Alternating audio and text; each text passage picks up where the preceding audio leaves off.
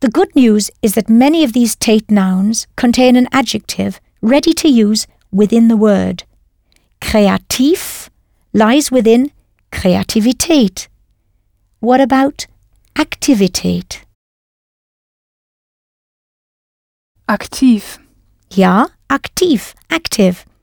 And in Spontanität? Spontan. Richtig, spontan. You'll find normal within die Normalität. So how would you say, that's quite normal? Quite is ganz. So once again, that's quite normal. Das ist ganz normal. Ja, das ist ganz normal. And finally, with a slight spelling change, you'll find originell within Originalität.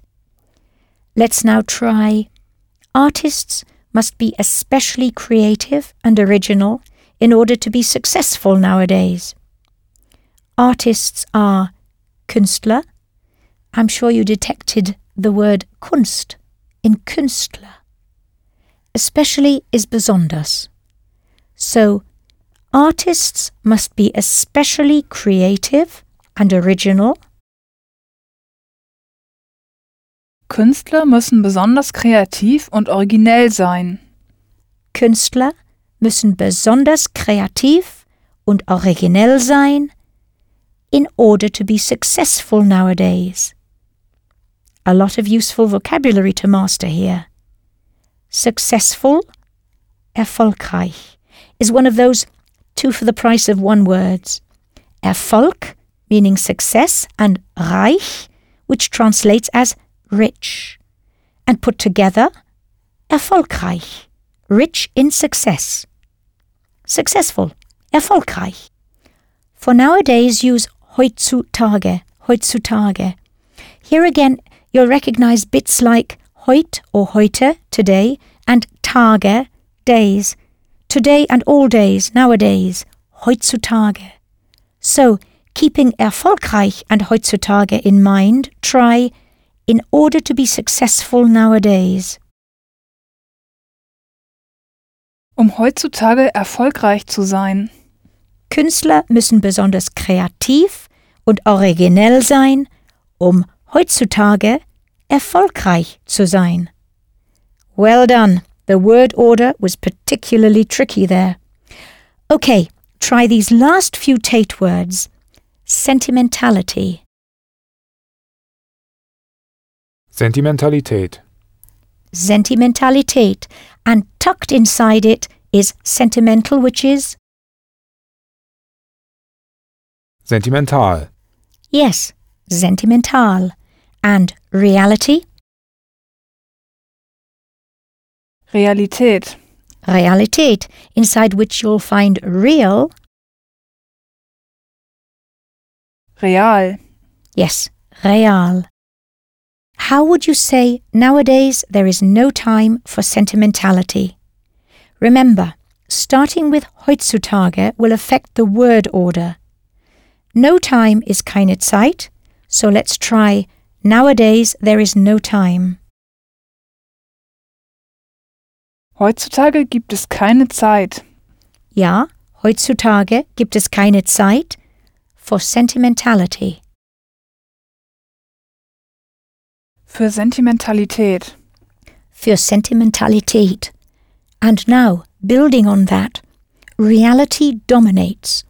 Please use die Realität and be aware that to dominate is one of your good Iren friends. So once again, reality dominates. Die Realität dominiert. Die Realität dominiert. And putting all that together, nowadays there is no time for sentimentality. Reality dominates. Heutzutage gibt es keine Zeit für Sentimentalität. Die Realität dominiert. Heutzutage gibt es keine Zeit für Sentimentalität. Die Realität dominiert. Bravo, you're flying ahead. Could you link these two sentences now and say, Nowadays, there is no time for sentimentality, for reality dominates. Do you recall the link word Michel Thomas introduced you to, which does not affect the word order? Yes, denn. Okay. Nowadays, there is no time for sentimentality, for reality dominates. Heutzutage gibt es keine Zeit für Sentimentalität, denn die Realität dominiert. Heutzutage gibt es keine Zeit für Sentimentalität, denn die Realität dominiert. If the word order wasn't spot on, don't worry. It won't affect whether you are understood or not.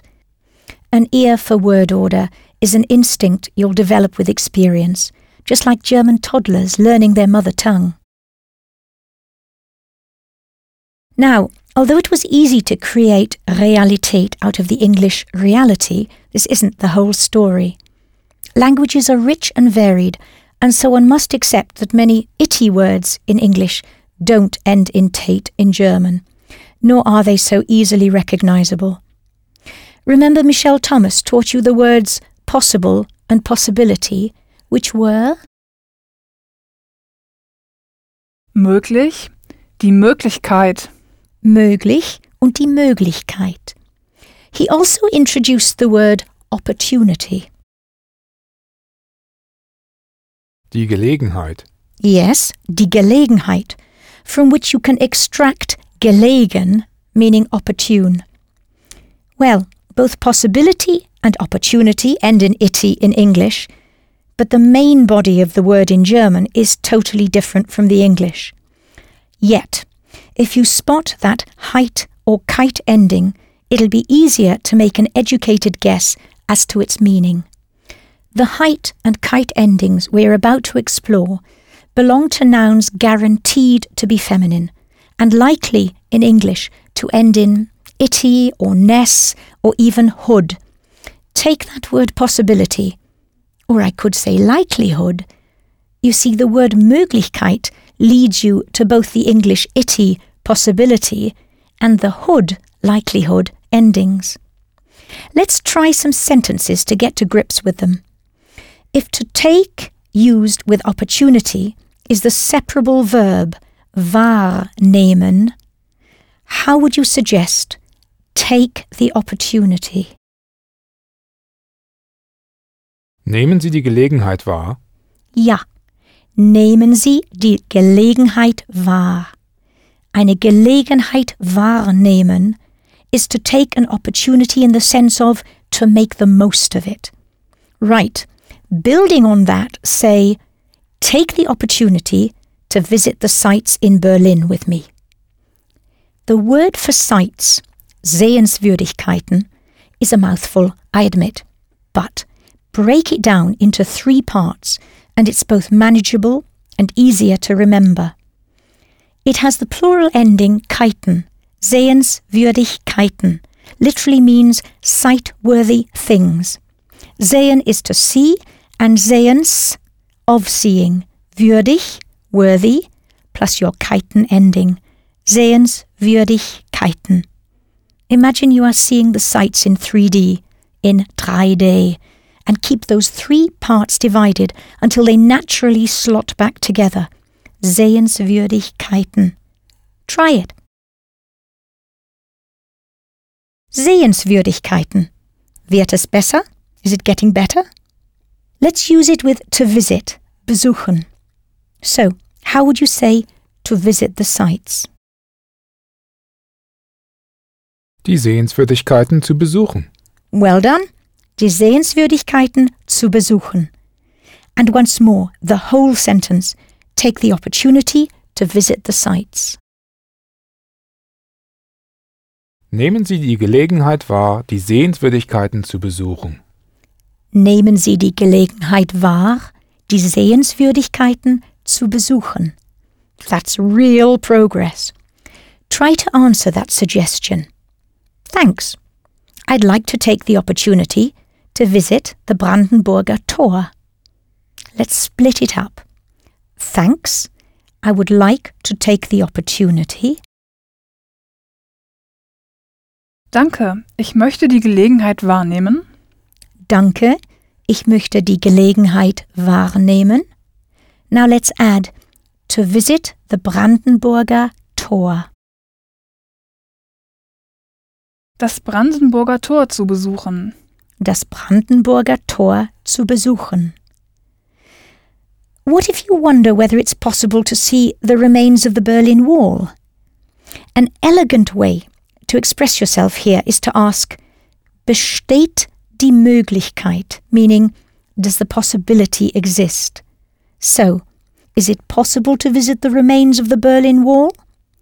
Breaking that down, let's start with, is it possible? Besteht die Möglichkeit? Gut. Besteht die Möglichkeit? And adding, to visit the remains of the Berlin Wall. The remains are die Reste. Think of the rest of. An outside wall is eine Mauer, and this one, die Berliner Mauer. So how would you say the remains of the Berlin Wall? Die Reste der Berliner Mauer. Gut. Die Reste der Berliner Mauer. Did you turn die Berliner Mauer into der Berliner Mauer to show the belonging situation of the Berlin Wall? And now, to visit the remains of the Berlin Wall? Die Reste der Berliner Mauer zu besuchen. Besteht die Möglichkeit, die Reste der Berliner Mauer zu besuchen? And once again, does the possibility exist? Is it possible? To visit the remains of the Berlin Wall. Besteht die Möglichkeit, die Reste der Berliner Mauer zu besuchen? Besteht die Möglichkeit, die Reste der Berliner Mauer zu besuchen? Phrased so elegantly, how could anyone refuse you?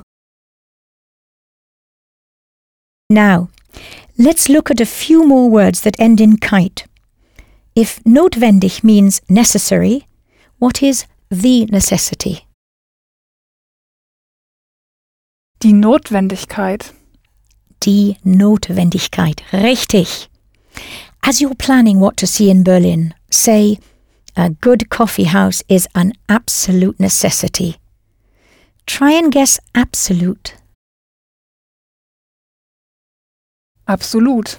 Genau. Exactly. And the coffee house? Das Kaffeehaus. Prima. So, back to our example. A good coffee house is an absolute necessity. Achtung. Watch out. There are two describing words that need to be agreeable. First, the neuter word, a good coffee house. Ein gutes Kaffeehaus. Ein gutes Kaffeehaus. And now a feminine word is an absolute necessity. Ist eine absolute Notwendigkeit. Ist eine absolute Notwendigkeit. Stitched together, this gives you a good coffee house is an absolute necessity. Ein gutes Kaffeehaus ist eine absolute Notwendigkeit. Das stimmt. That's right. Ein gutes Kaffeehaus ist eine absolute Notwendigkeit. These kite nouns are often based on adjectives. Let's explore some of them. If heiter means cheerful, then cheerfulness is Die Heiterkeit. die Heiterkeit. And if schwierig means hard, the difficulty is Die Schwierigkeit. ja, die Schwierigkeit. Can you recall the adjective Michel Thomas mentioned for that comfortable, beautiful ambiance in a German home? Gemütlich. Ja, gemütlich. One speaks of die typische deutsche Gemütlichkeit, that typical German coziness. Pünktlich means punctual, so punctuality becomes Die Pünktlichkeit. die Pünktlichkeit. And if fähig means able, the ability becomes Die Fähigkeit. die Fähigkeit. Grateful is dankbar, thankful, so gratitude becomes Die Dankbarkeit. die Dankbarkeit. Now, if to express is ausdrücken, how would you say, speaking to Sie, I'd like to express my gratitude to you? Ich möchte Ihnen meine Dankbarkeit ausdrücken. Ich möchte Ihnen meine Dankbarkeit ausdrücken. It's worth getting that verb drücken under your belt, as it crops up all over the place. If you see drücken printed on a glass door, press, don't pull. Which, by the way, is ziehen. In the lift, im Lift, someone might say, Auf den Knopf für den zweiten Stock drücken, bitte. der Knopf, the button. Auf den Knopf für den zweiten Stock drücken, bitte. Which floor does the gentleman want? Yes, the second floor, den zweiten Stock. It's so useful that verb drücken, to press. It leads to ausdrücken, to express, then on to sich ausdrücken, to express oneself, and yet further to der Ausdruck, the expression. Meanwhile, der Eindruck is the impression, ein, in, and beeindrucken, to impress. Try, I wanted to impress you. Ich wollte Sie beeindrucken. Ich wollte Sie beeindrucken. If you had a good stab at that, you certainly did impress. But let's return to our kite words formed from adjectives. Something small is klein, and you learnt earlier that a little something small or a snack is Eine Kleinigkeit. eine Kleinigkeit. Note the letters IG, pronounced ich, that sneaked in there between klein and kite. The same IG slips into a something sweet. So if süß means sweet, a something sweet would be Eine Süßigkeit. eine Süßigkeit. Das könnte Schokolade oder Bonbons sein. Bonbons means sweets. If to need is brauchen, how would you say, I need a little something sweet now? Ich brauche jetzt eine kleine Süßigkeit. Ich brauche jetzt eine kleine Süßigkeit. Schnell, ein Stück Schokolade für Julius. Well, you know that schnell means fast, but there is another word for that, geschwind. From this you can form quickness, speed, by sneaking in that ig and adding your kite ending. So speed is, Die Geschwindigkeit. ja, die Geschwindigkeit. And finally, I hope you find this doable, machbar. As you know, machen like tun means to do. The ending bar often corresponds to our ibble or able ending.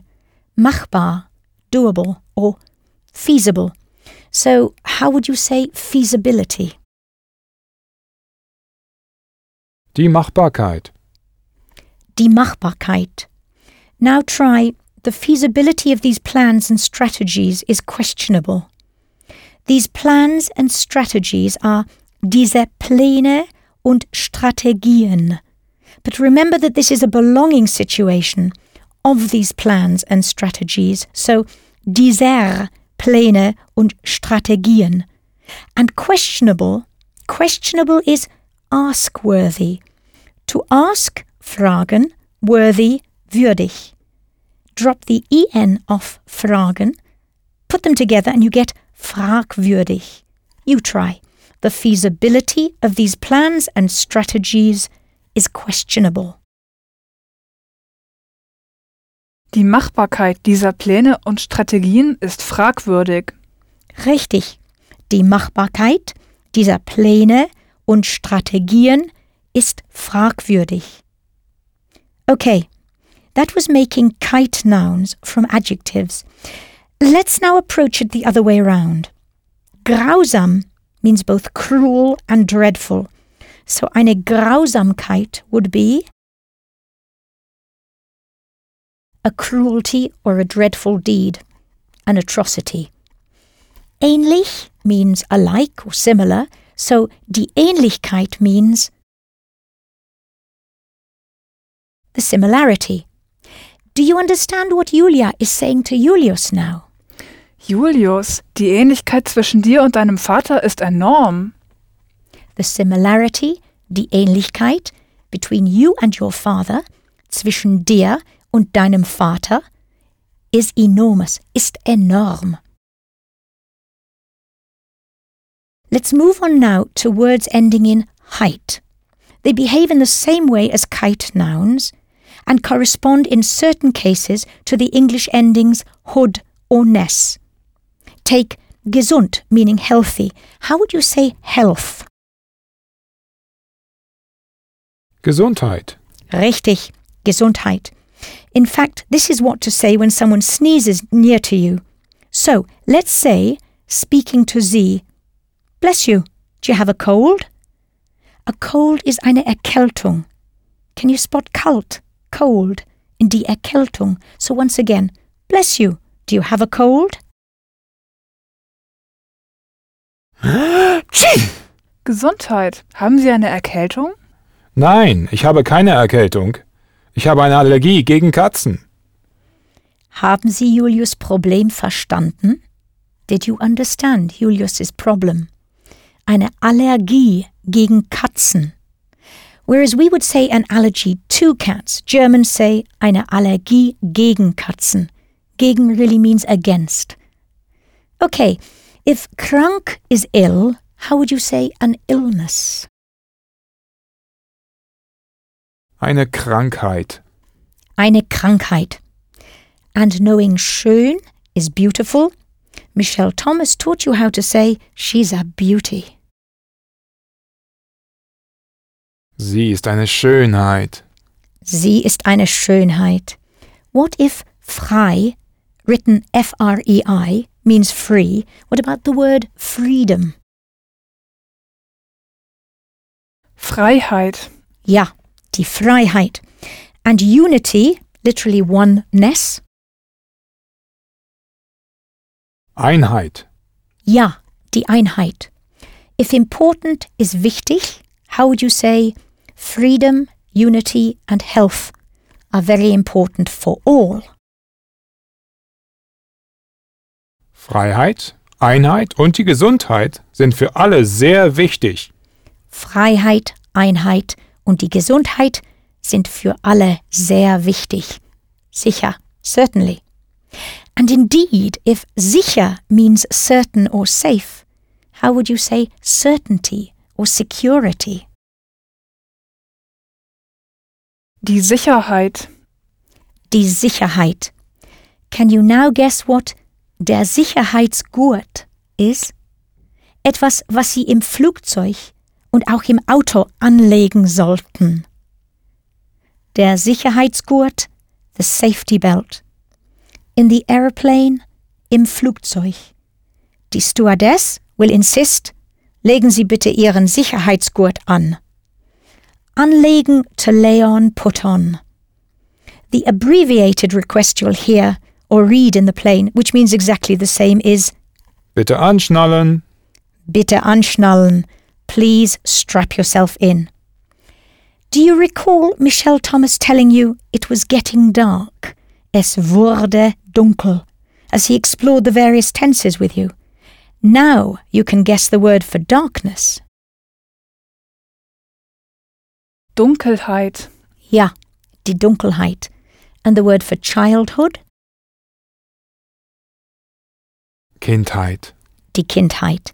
And if happy is glücklich, how would you say, I had a happy childhood?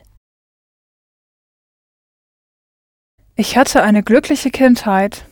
Ich hatte eine glückliche Kindheit. Opposites in German are beautifully straightforward. Just hook un on the beginning and you can't go wrong. So, how would you state the opposite? Unfortunately, my childhood was unhappy. Start with leider, unfortunately, and think about the word order. Leider war meine Kindheit unglücklich. Leider war meine Kindheit unglücklich.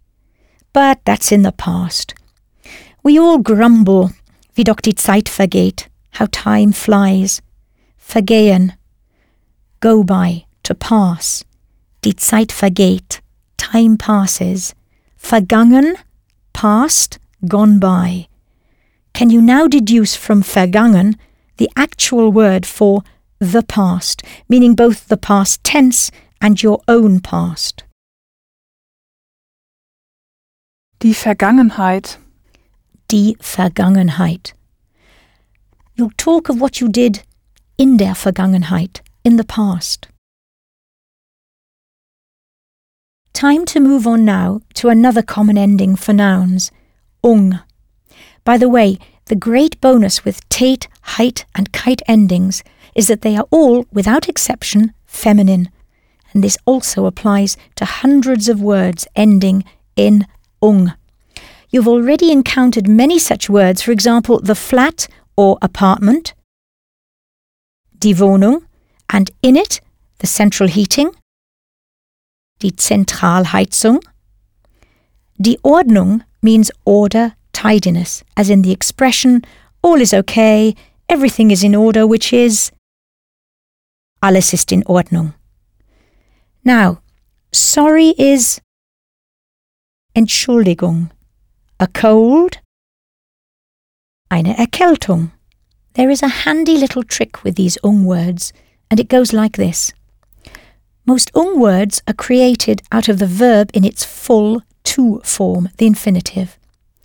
Let me show you how with melden, to announce, and verspäten, to be late. Take melden, slice off the en ending, which leaves you with melt, and then simply stitch on ung. It's piece of cake. Kinderleicht, childishly simple. So, what's an announcement? Eine Meldung. Eine Meldung.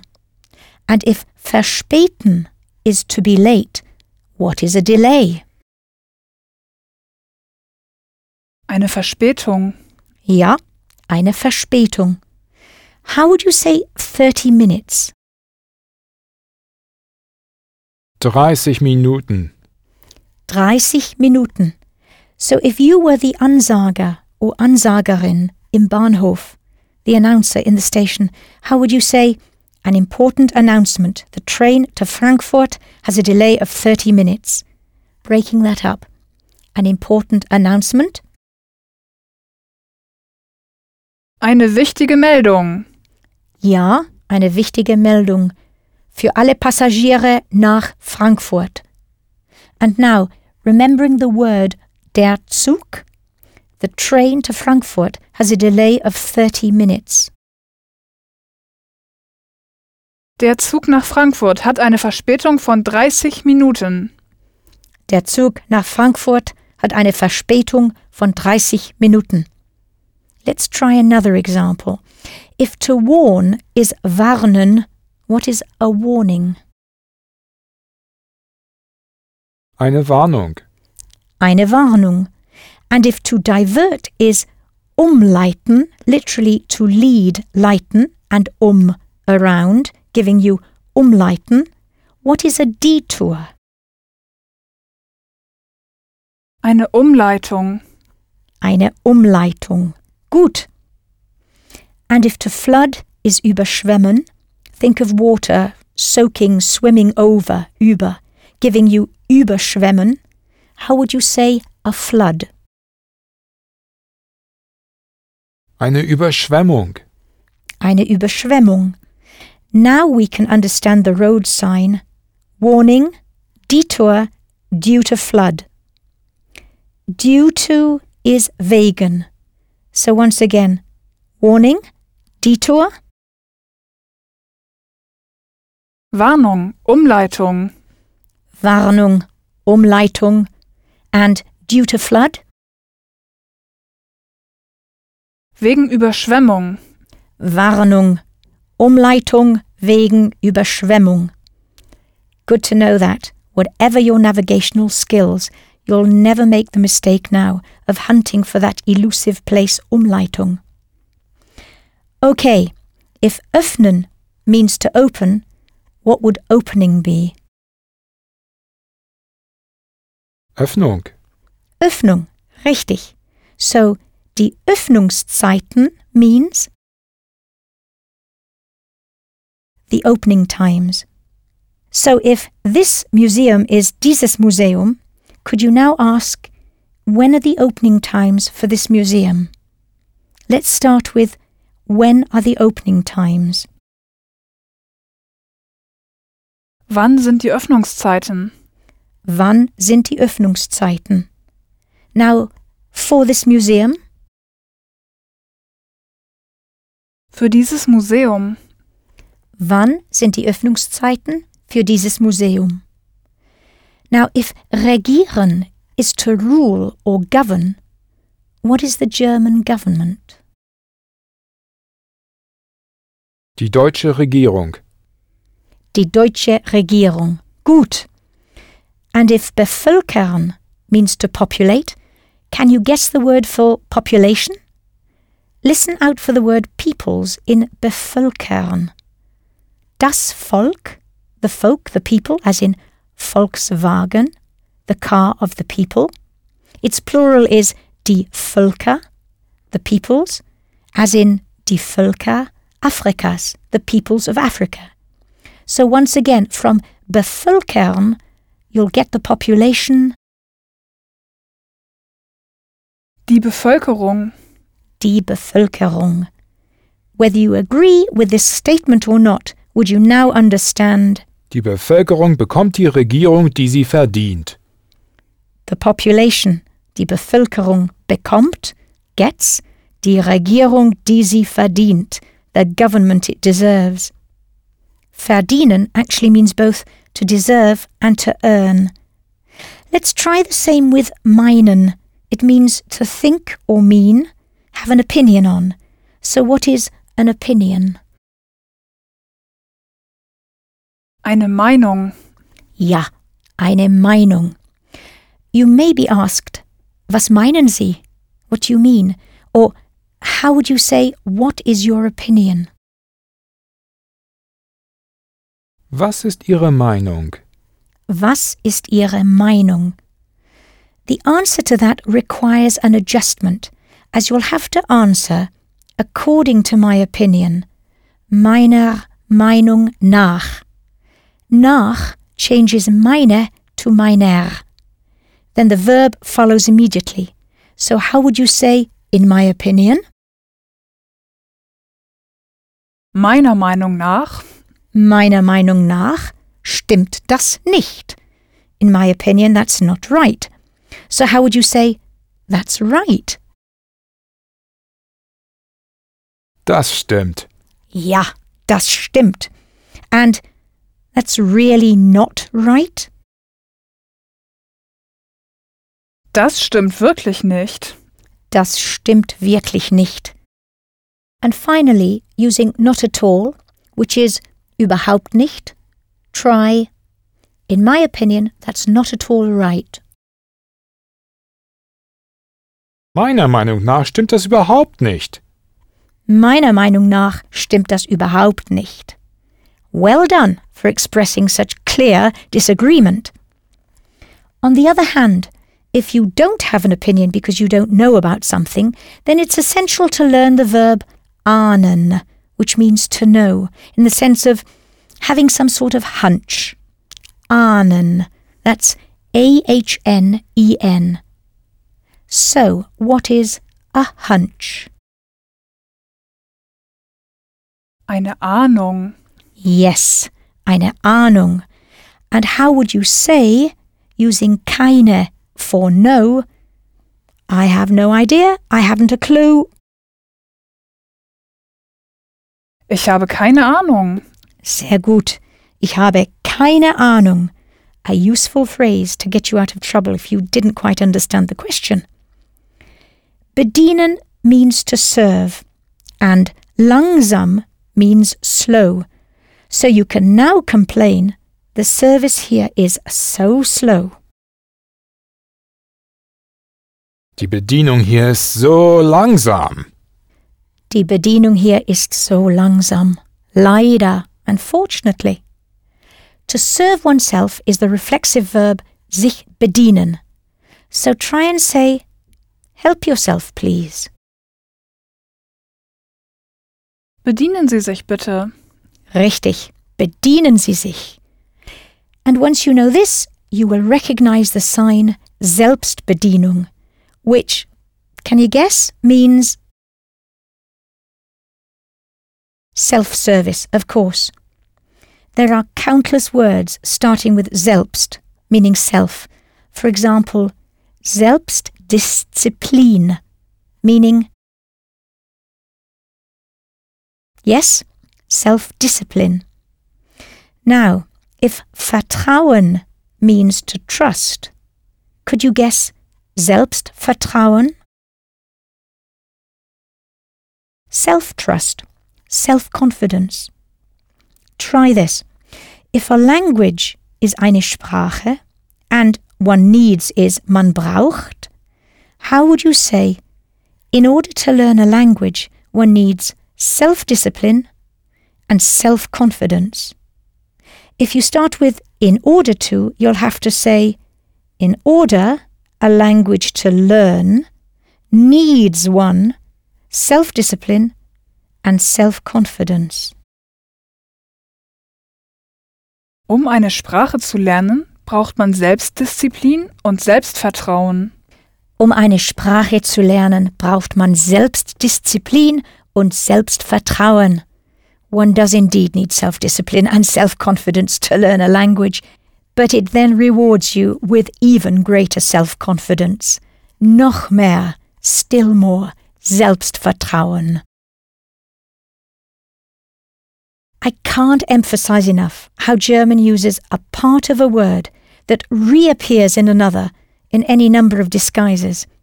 And such a part is the actual word part. In German, this is der Teil. That's capital T E I L, which means the share as well as the part. It's contained in teilen, to part, to share, to divide. So, bearing in mind we are still dealing with ung words, what would a division be? Eine Teilung. Gut, eine Teilung. Now, das Abteil im Zug is your compartment in a train. But die Abteilung is a department within a business or shop. So if clothes is Kleidung, how would you say the clothes department? Die Kleidungsabteilung. Die Kleidungsabteilung. And the gentlemen's and ladies department?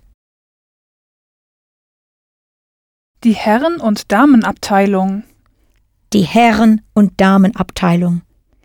Now you can ask, could you please tell me where the children's department is? Using könnten Sie for could you and sagen for to tell, how would you say, could you please tell me? Könnten Sie mir bitte sagen? Ja, könnten Sie mir bitte sagen? And now, where the children's department is. Remember that where drops you into a vile situation. So once again, where the children's department is? Wo die Kinderabteilung ist? Können Sie mir bitte sagen, wo die Kinderabteilung ist? And if Mode is fashion, what about the fashion department? Die Modeabteilung. Die Modeabteilung. Gut. Within large stores, Kaufhäuser, there are heutzutage food departments. To access them, it's useful to know the word Lebensmittel. Mittel translates as the means, the ways, and Lebens, of living, means of living, food, Lebensmittel. The word covers food in general. Let's try a really long word, the food department. Die Lebensmittelabteilung. Die Lebensmittelabteilung. Super. And in the middle of all that is our precious friend, Teil. Once you've learned Teil, it's a small step to Vorteil, meaning advantage, literally the part in front, and its opposite, Nachteil, disadvantage, literally the part after. German may well strike you as a language of unusually long words, aber alles hat seine Vorteile und seine Nachteile. What does that mean? Yes, everything has its advantages and its disadvantages. You see, with German, you can learn so much from a single word. Understanding Teil also gains you access to teils or teilweise, which means partly, or ein Teilzeitjob, meaning a part-time job, Teilzeitjob. What about ein Teilerfolg? A partial success.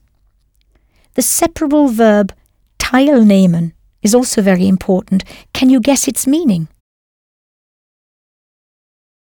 Teilnehmen, to take part.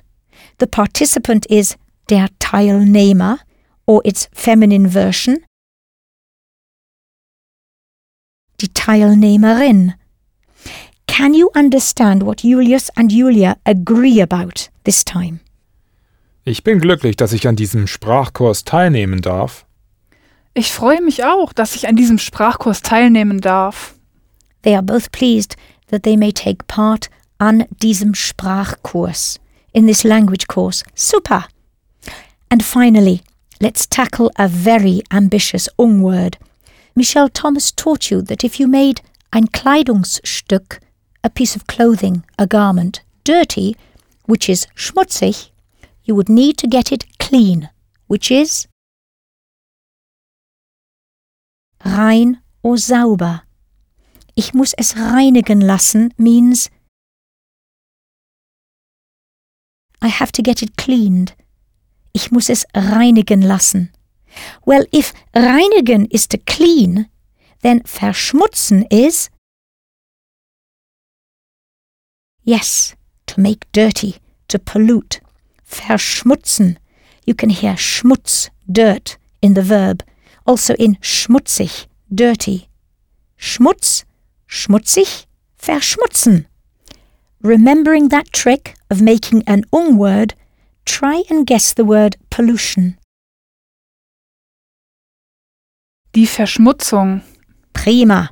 Die Verschmutzung. Lots of Schmutz inside Verschmutzung. Okay, you know the word for world. We used it in worldwide, which was weltweit. So the world is Die Welt. die Welt, richtig. If I give you one small extra prefix, the word um, meaning around, then the world around you, which is your environment, becomes in German, can you guess it? The around world? Die Umwelt. Genau, exactly. Die Umwelt.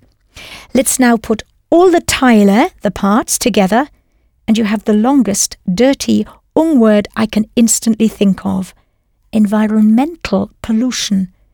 And you now know what that is. So, Umweltverschmutzung. Großartig. Superb. This is a problem that deeply concerns the Germans.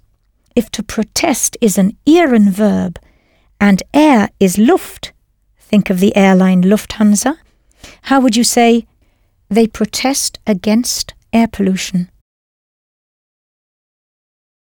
Sie protestieren gegen Luftverschmutzung. Richtig, sie protestieren gegen Luftverschmutzung. And now, if ground is Boden, try they protest against ground pollution. Sie protestieren gegen Bodenverschmutzung. Genau, sie protestieren gegen Bodenverschmutzung. And if water is Wasser, they protest against water pollution. Sie protestieren gegen Wasserverschmutzung. Ja, natürlich. Sie protestieren gegen Wasserverschmutzung. Well done. That's quite an achievement. And enough ung words for now. Okay, there is another family of words that deserves your attention and fits in well here because they too are 100% feminine. They end in schaft, which very loosely corresponds to the English ending ship. So work out the German word for friendship. Ja, Freundschaft. In line with German's tendency to build words brick upon brick, watch what happens with the word hospitality. Think of it as indicating the friendship that you offer a guest.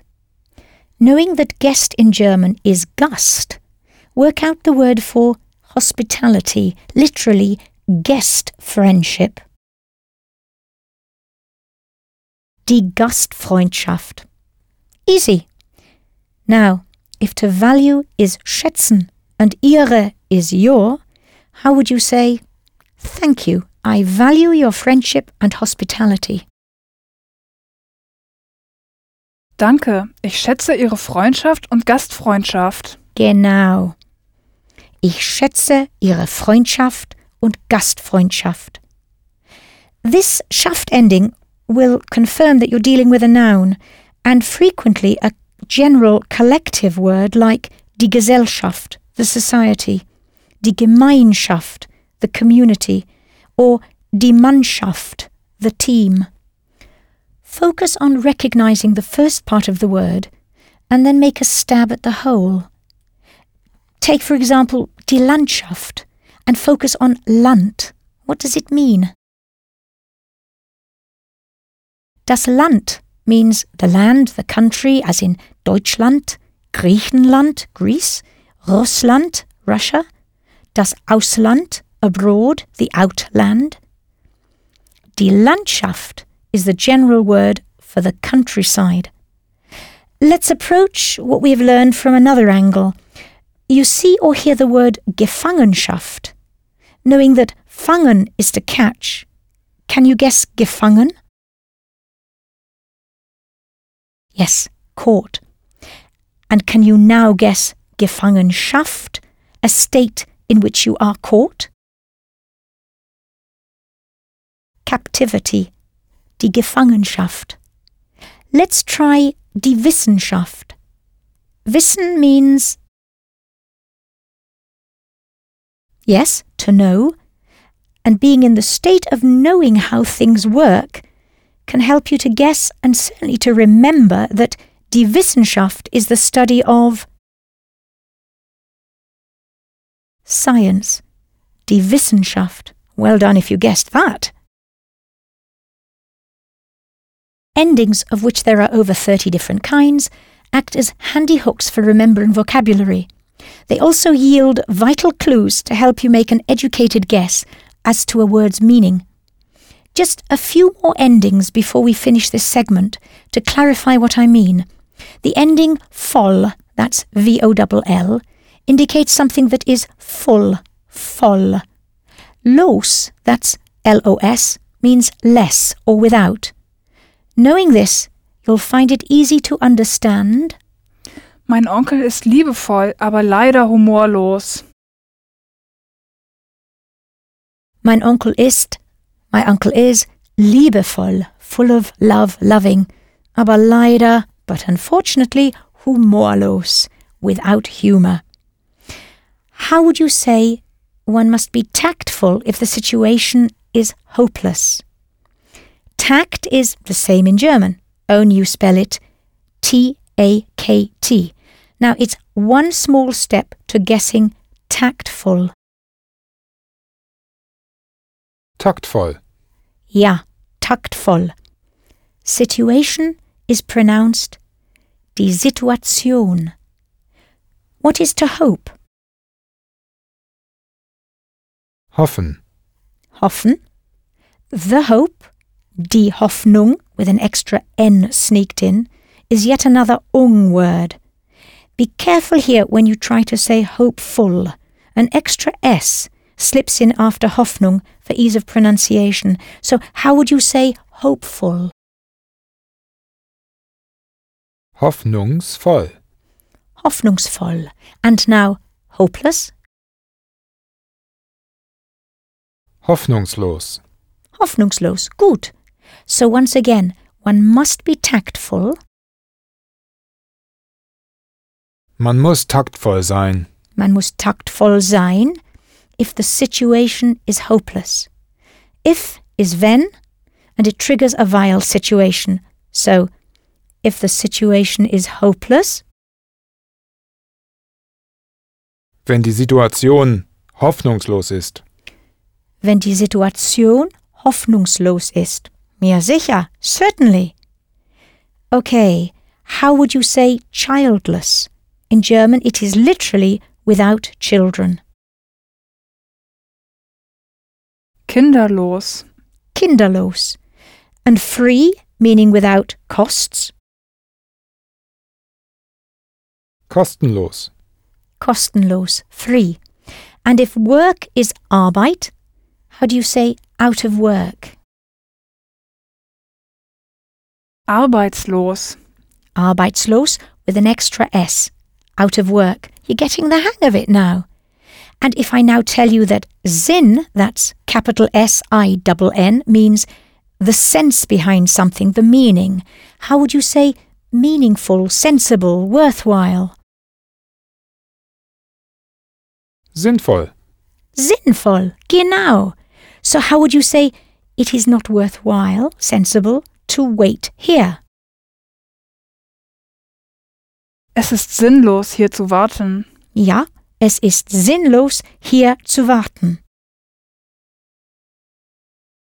I hope other endings will start to register with you now as helpmates that make understanding German so much easier. For example, the close link between the ending L, E-double-L in German, and AL, A-L in English. You can, I'm sure, see the similarity between formel and formal, and traditionell and traditional. Based on this, how would you say original? Originell. And official, remembering that the C will change to a Z, z. Offiziell. Special becomes speziell and financial finanziell. This is great news, but I'm afraid one can't assume that it will be a consistent pattern. As we said before, welcome the good, reliable friends, but accept that there are bad ones too. Indeed, there are some very false friends on this path. Eventuell is one such candidate. It ought to mean eventually, but in fact, it really means possibly. So, what would this mean? Meine Mutter wird eventuell morgen ankommen. Meine Mutter, my mother, wird eventuell morgen ankommen, will possibly, might arrive tomorrow. Aktuell, similarly, does not mean actually. Instead, it means relevant in the sense of topical or current. So listen to this piece of headline news. Das aktuelle Problem in Deutschland. 5 Millionen arbeitslos. Das aktuelle Problem in Deutschland. The current problem in Germany. 5 Millionen arbeitslos. 5 million unemployed. Something useful to note is the affinity between the German ending ish, spelt isch, and the English ending ish, ish, as in childish, which is kindisch in German. This also works for British, English, Holländisch, Spanish, and Türkisch, meaning yes, Turkish, but don't assume it will always work so consistently. Similarly, once you click that the English ich and ickle also corresponds to the German ish, then you can deduce that praktisch means practical, And you could work out historical as, Historisch. and political, Politisch. classical, Klassisch. and even typical, Typisch. typisch. But don't apply this link randomly. It certainly works for Optimistisch. Pessimistisch. Fantastisch. Romantisch. and even Dynamisch. meaning yes, dynamic. But be wary, it's a handy aid, not a certainty. Like myself, you were probably surprised when Michel Thomas mentioned that you only need around 800 to 1500 words in order to be able to function in another language. By the end of this course, you'll have many more than that, and, more importantly, a very good insight into how German words are built up from smaller component parts. There is a trail of clues within the language that you will be able to pick up and interpret. This will make you realize, as Michel Thomas intended, that you can build up your vocabulary without total dependence on a dictionary. Vielen Dank für die Konzentration. Bis bald.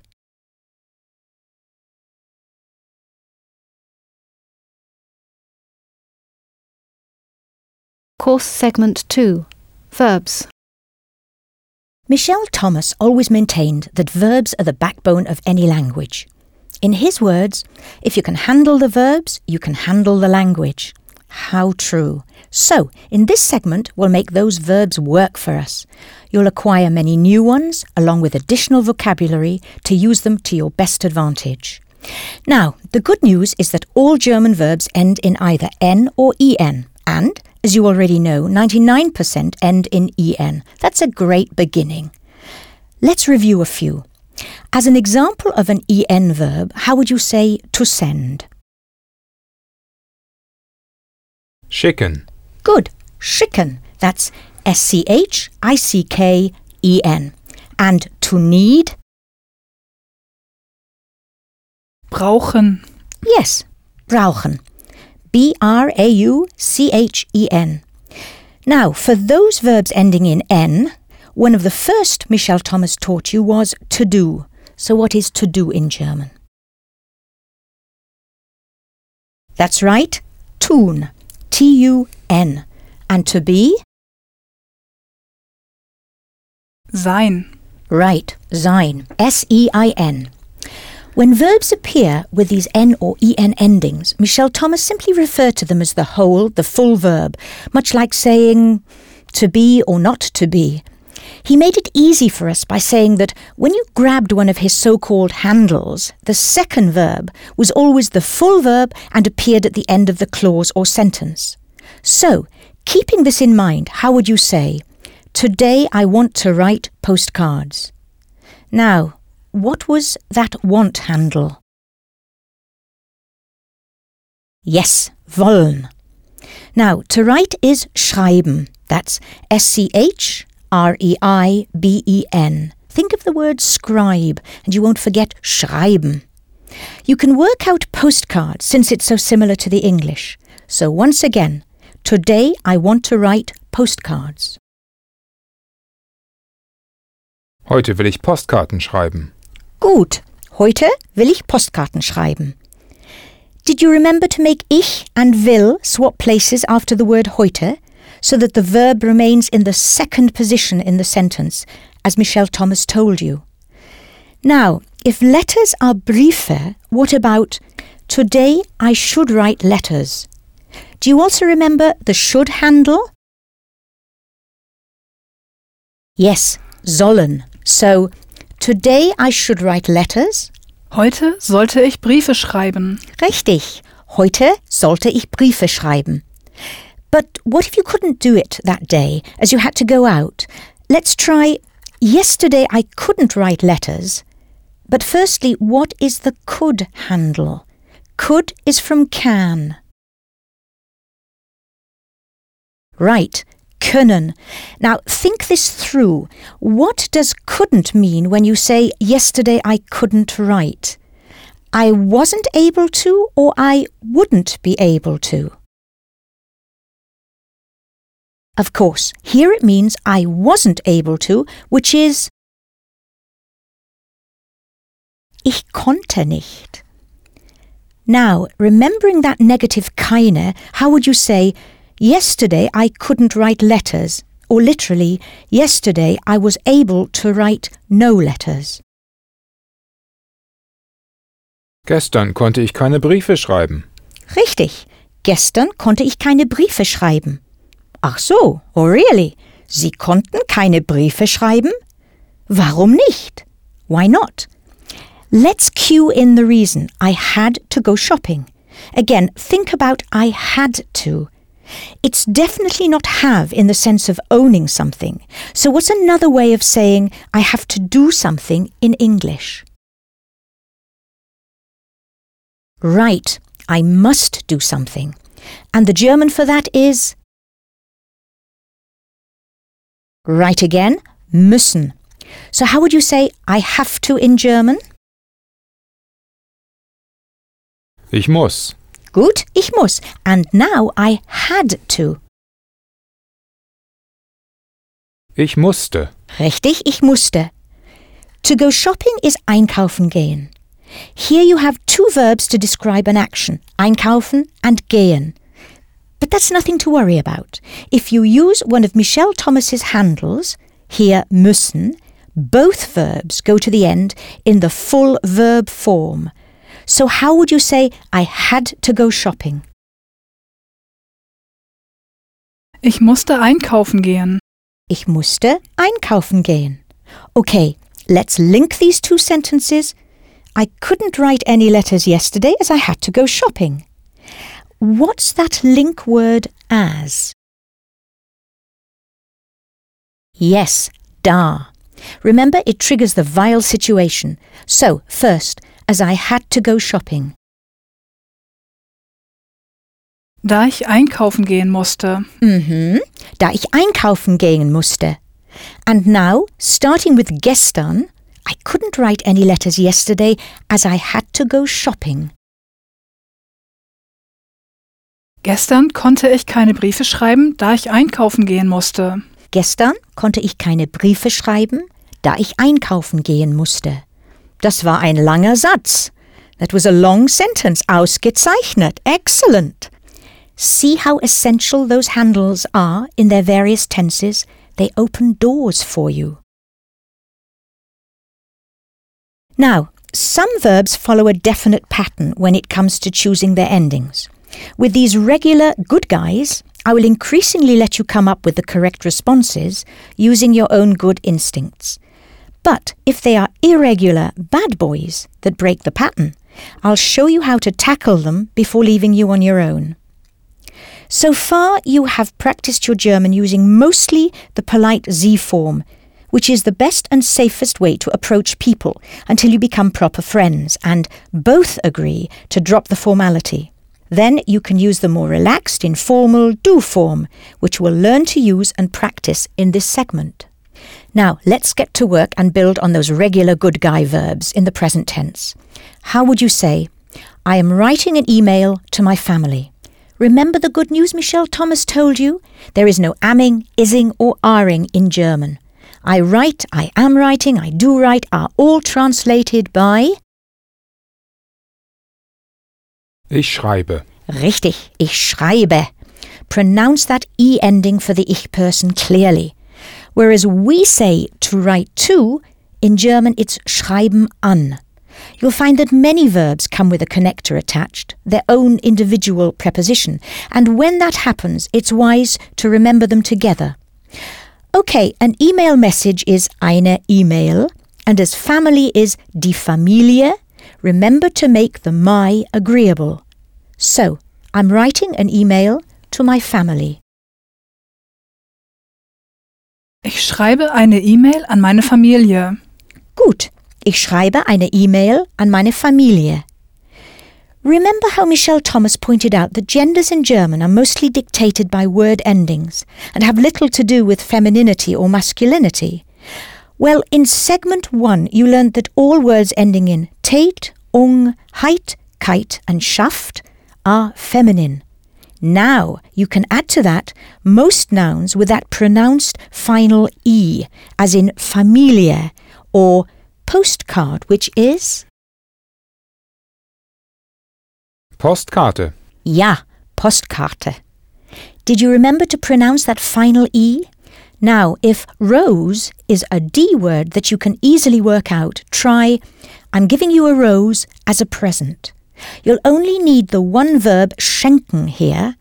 That's S C H E N K E N, as it implies the entire concept of giving as a present. You, in the sense of to you, is Ihnen. So once again, I'm giving you a rose as a present. Ich schenke Ihnen eine Rose. Gut, ich schenke Ihnen eine Rose. By the way, the German for present is das Geschenk, capital G E S C H E N K, which brings to mind schenken and makes this easy to remember. Okay, to put something into is stecken. Think of to stick something into. That's S T E C K E N, stecken. Red is rot and klein is small. So what about she puts the red rose into the little vase? Remember to be agreeable, both rose and vase are feminine, and be sure to pronounce all those E endings. So, once again, using stecken, she puts the red rose into the small vase. Sie steckt die rote Rose in die kleine Vase. Eine gute Idee, a good idea. That useful little verb stecken always implies putting something inside or into something. Did you remember the clear T ending for the RZS form of the verb sie steckt? Good. Now, if money is das Geld and the bag or handbag is die Tasche, try he's putting the money into the bag. Er steckt das Geld in die Tasche. Gut, er steckt das Geld in die Tasche. In fact, die Tasche also means pocket. So what is Taschengeld? Of course, pocket money. Okay, using the polite Z form, say, put the ticket into your pocket. Your is ihre. Stecken Sie die Fahrkarte in Ihre Tasche. Stecken Sie die Fahrkarte in Ihre Tasche. Gut, dort ist sie sicher. Good, it's safe there. Note in German we say she's safe. Dort ist sie sicher. As Fahrkarte is feminine. Did you get the ending right for the polite Sie form of the verb? Sie stecken? To express a polite command, simply invert the two words, not Sie stecken, but stecken Sie. Couldn't be easier. To fix that in your mind, let's try a couple. If to me is mir, how would you say write to me? Schreiben Sie mir. Schreiben Sie mir and give it to me, please? Geben Sie es mir bitte. Geben Sie es mir bitte. Now, if minute is another look-alike D word and still is noch, how would you say we still need a minute? Or in German, we need still a minute. Richtig, wir brauchen noch eine Minute. Did you get the en ending for the wir person? Wir brauchen noch eine Minute. Okay, knowing that lamp is another look-alike D word and a light bulb is eine Birne, try we're putting a light bulb into the lamp. Wir stecken eine Birne in die Lampe. Wir stecken eine Birne in die Lampe. Birne is also the fruit pear, and not so strange actually if you consider the shape of both of them. Familie, Minute, Lampe, Rose. Hear the pattern emerge? then work out the German for the D word cat, but slip in an extra Z before the final E. Katze. Katze, natürlich. Forming the plural of these feminine words is kinderleicht, so easy a child could do it. Just add an N. So how would you say many cats? Viele Katzen. Gut, viele Katzen.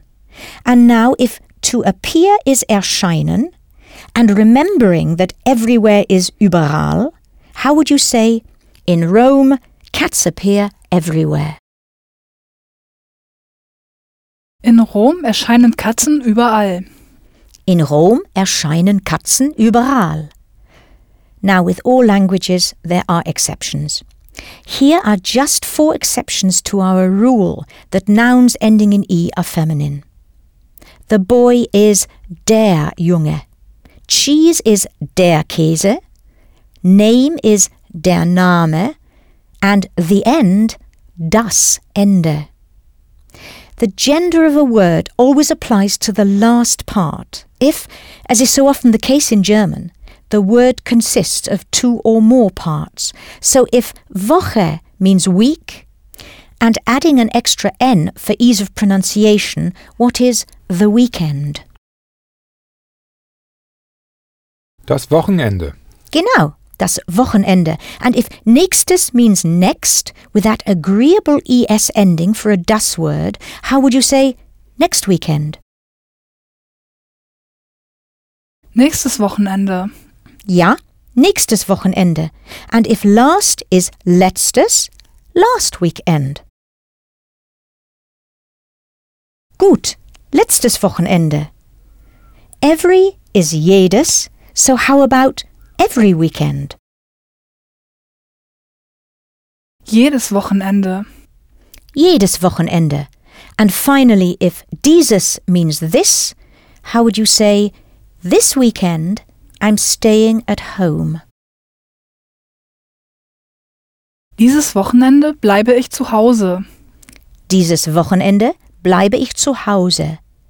Remember, you can use the present tense in German to indicate something in the near future. The good news is that many of these Tät nouns contain an adjective ready to use within the word. Kreativ lies within Kreativität. What about Aktivität? Aktiv. Ja, aktiv, active. And in Spontanität? Spontan. Richtig, spontan. You'll find normal within die Normalität. So how would you say, that's quite normal? Quite is ganz. So once again, that's quite normal. Das ist ganz normal. Ja, das ist ganz normal.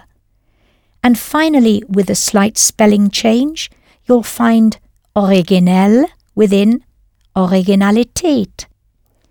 Let's now try artists must be especially creative and original in order to be successful nowadays. Artists are Künstler. I'm sure you detected the word Kunst in Künstler. Especially is besonders. So, artists must be especially creative and original. Künstler müssen besonders kreativ und originell sein. Künstler müssen besonders kreativ und originell sein in order to be successful nowadays. A lot of useful vocabulary to master here. Successful, erfolgreich, is one of those two for the price of one words.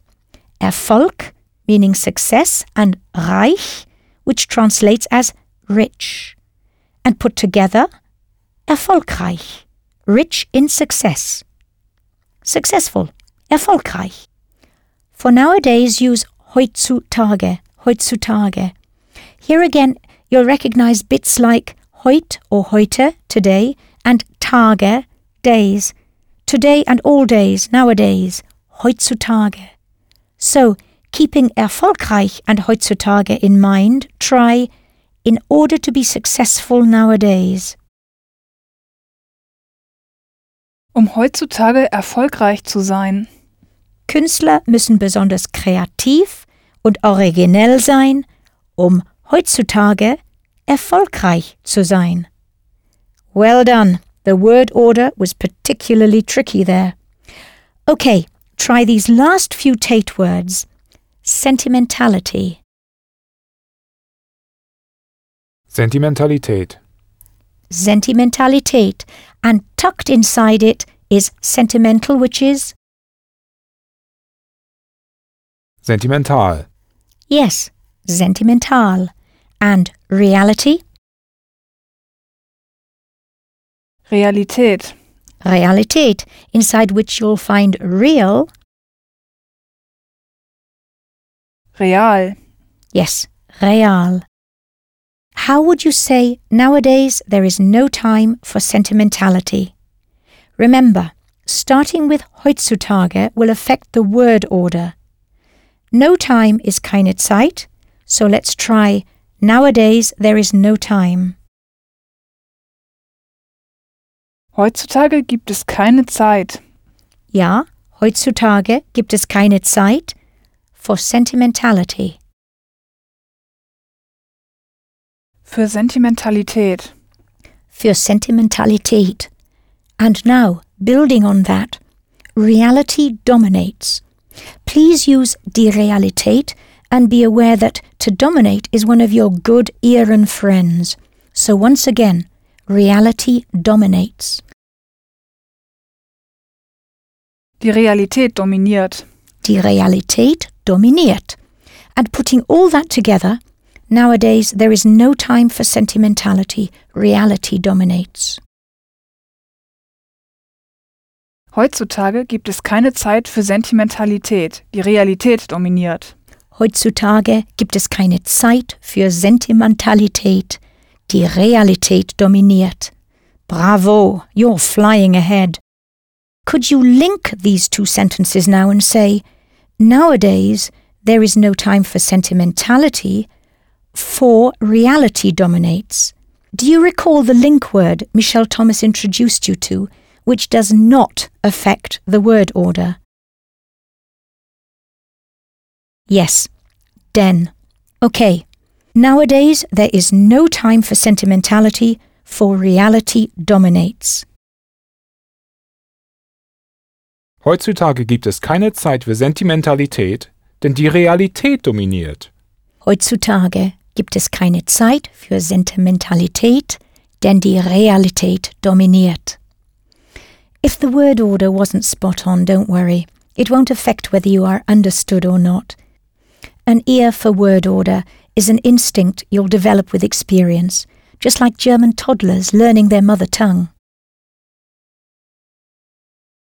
Now, although it was easy to create Realität out of the English reality, this isn't the whole story. Languages are rich and varied, and so one must accept that many itty words in English don't end in tät in German, nor are they so easily recognizable. Remember, Michel Thomas taught you the words possible and possibility, which were Möglich. Die Möglichkeit. möglich und die Möglichkeit. He also introduced the word opportunity. Die Gelegenheit. Yes, die Gelegenheit, from which you can extract gelegen, meaning opportune. Well, both possibility and opportunity end in ity in English, but the main body of the word in German is totally different from the English. Yet, if you spot that heit or keit ending, it'll be easier to make an educated guess as to its meaning. The heit and keit endings we're about to explore belong to nouns guaranteed to be feminine and likely in English to end in itty or ness or even hood. Take that word possibility, or I could say likelihood. You see, the word Möglichkeit leads you to both the English itty possibility and the hood likelihood endings. Let's try some sentences to get to grips with them. If to take used with opportunity is the separable verb wahrnehmen, how would you suggest take the opportunity? Nehmen Sie die Gelegenheit wahr. Ja, nehmen Sie die Gelegenheit wahr. Eine Gelegenheit wahrnehmen is to take an opportunity in the sense of to make the most of it. Right. Building on that, say, take the opportunity to visit the sites in Berlin with me. The word for sites, Sehenswürdigkeiten, is a mouthful, I admit, but break it down into three parts and it's both manageable and easier to remember. It has the plural ending Keiten, Sehenswürdigkeiten, literally means sight-worthy things. Sehen is to see and sehens, of seeing, würdig, worthy, plus your Keiten ending, Sehenswürdigkeiten. Imagine you are seeing the sights in 3D, in 3D, and keep those three parts divided until they naturally slot back together. Sehenswürdigkeiten. Try it. Sehenswürdigkeiten. Wird es besser? Is it getting better? Let's use it with to visit, besuchen. So, how would you say to visit the sites? Die Sehenswürdigkeiten zu besuchen. Well done. Die Sehenswürdigkeiten zu besuchen. And once more, the whole sentence. Take the opportunity to visit the sites. Nehmen Sie die Gelegenheit wahr, die Sehenswürdigkeiten zu besuchen. Nehmen Sie die Gelegenheit wahr, die Sehenswürdigkeiten zu besuchen. That's real progress. Try to answer that suggestion. Thanks. I'd like to take the opportunity to visit the Brandenburger Tor. Let's split it up. Thanks. I would like to take the opportunity. Danke, ich möchte die Gelegenheit wahrnehmen. Danke. Ich möchte die Gelegenheit wahrnehmen. Now let's add to visit the Brandenburger Tor. Das Brandenburger Tor zu besuchen. Das Brandenburger Tor zu besuchen. What if you wonder whether it's possible to see the remains of the Berlin Wall? An elegant way to express yourself here is to ask, besteht die Möglichkeit, meaning, does the possibility exist? So, is it possible to visit the remains of the Berlin Wall?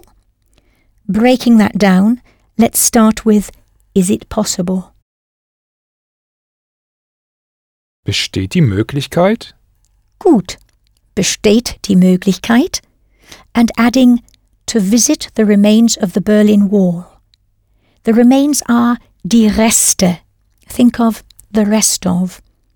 An outside wall is eine Mauer, and this one, die Berliner Mauer. So how would you say the remains of the Berlin Wall? Die Reste der Berliner Mauer. Gut. Die Reste der Berliner Mauer. Did you turn die Berliner Mauer into der Berliner Mauer to show the belonging situation of the Berlin Wall? And now, to visit the remains of the Berlin Wall? Die Reste der Berliner Mauer zu besuchen. Besteht die Möglichkeit, die Reste der Berliner Mauer zu besuchen? And once again, does the possibility exist, is it possible, to visit the remains of the Berlin Wall? Besteht die Möglichkeit, die Reste der Berliner Mauer zu besuchen? Besteht die Möglichkeit, die Reste der Berliner Mauer zu besuchen? Phrased so elegantly, how could anyone refuse you? Now, let's look at a few more words that end in kite. If notwendig means necessary, what is the necessity? Die Notwendigkeit. Die Notwendigkeit. Richtig. As you're planning what to see in Berlin, say, a good coffee house is an absolute necessity. Try and guess absolute. Absolut. Genau. Exactly. And the coffee house? Das Kaffeehaus. Prima. So, back to our example. A good coffee house is an absolute necessity. Achtung. Watch out. There are two describing words that need to be agreeable. First, the neuter word, a good coffee house. Ein gutes Kaffeehaus. Ein gutes Kaffeehaus. And now a feminine word is an absolute necessity. Ist eine absolute Notwendigkeit. Ist eine absolute Notwendigkeit. Stitched together, this gives you a good coffee house is an absolute necessity. Ein gutes Kaffeehaus ist eine absolute Notwendigkeit. Das stimmt. That's right. Ein gutes Kaffeehaus ist eine absolute Notwendigkeit. These kite nouns are often based on adjectives. Let's explore some of them. If heiter means cheerful, then cheerfulness is Die Heiterkeit. die Heiterkeit. And if schwierig means hard, the difficulty is Die Schwierigkeit. ja, die Schwierigkeit. Can you recall the adjective Michel Thomas mentioned for that comfortable, beautiful ambiance in a German home? Gemütlich. Ja, gemütlich. One speaks of die typische deutsche Gemütlichkeit, that typical German coziness. Pünktlich means punctual, so punctuality becomes Die Pünktlichkeit. die Pünktlichkeit. And if fähig means able, the ability becomes Die Fähigkeit. die Fähigkeit. Grateful is dankbar, thankful, so gratitude becomes Die Dankbarkeit. die Dankbarkeit. Now, if to express is ausdrücken, how would you say, speaking to Sie, I'd like to express my gratitude to you? Ich möchte Ihnen meine Dankbarkeit ausdrücken. Ich möchte Ihnen meine Dankbarkeit ausdrücken. It's worth getting that verb drücken under your belt, as it crops up all over the place. If you see drücken printed on a glass door, press, don't pull. Which, by the way, is ziehen. In the lift, im Lift, someone might say, Auf den Knopf für den zweiten Stock drücken, bitte. der Knopf, the button. Auf den Knopf für den zweiten Stock drücken, bitte. Which floor does the gentleman want? Yes, the second floor, den zweiten Stock. It's so useful, that verb drücken, to press. It leads to ausdrücken, to express, then on to sich ausdrücken, to express oneself, and yet further to der Ausdruck, the expression. Meanwhile, der Eindruck is the impression, ein, in, and beeindrucken, to impress. Try, I wanted to impress you. Ich wollte Sie beeindrucken. Ich wollte Sie beeindrucken. If you had a good stab at that, you certainly did impress. But let's return to our keit words formed from adjectives. Something small is klein, and you learnt earlier that a little something small or a snack is Eine Kleinigkeit. eine Kleinigkeit. Note the letters IG, pronounced ich, that sneaked in there between klein and keit. The same IG slips into a something sweet. So if süß means sweet, a something sweet would be Eine Süßigkeit. Eine Süßigkeit. Das könnte Schokolade oder Bonbons sein. Bonbons means sweets. If to need is brauchen, how would you say, I need a little something sweet now? Ich brauche jetzt eine kleine Süßigkeit. Ich brauche jetzt eine kleine Süßigkeit. Schnell, ein Stück Schokolade für Julius. Well, you know that schnell means fast, but there is another word for that, geschwind. From this you can form quickness, speed, by sneaking in that ig and adding your kite ending. So speed is, Die Geschwindigkeit. ja, die Geschwindigkeit. And finally, I hope you find this doable, machbar.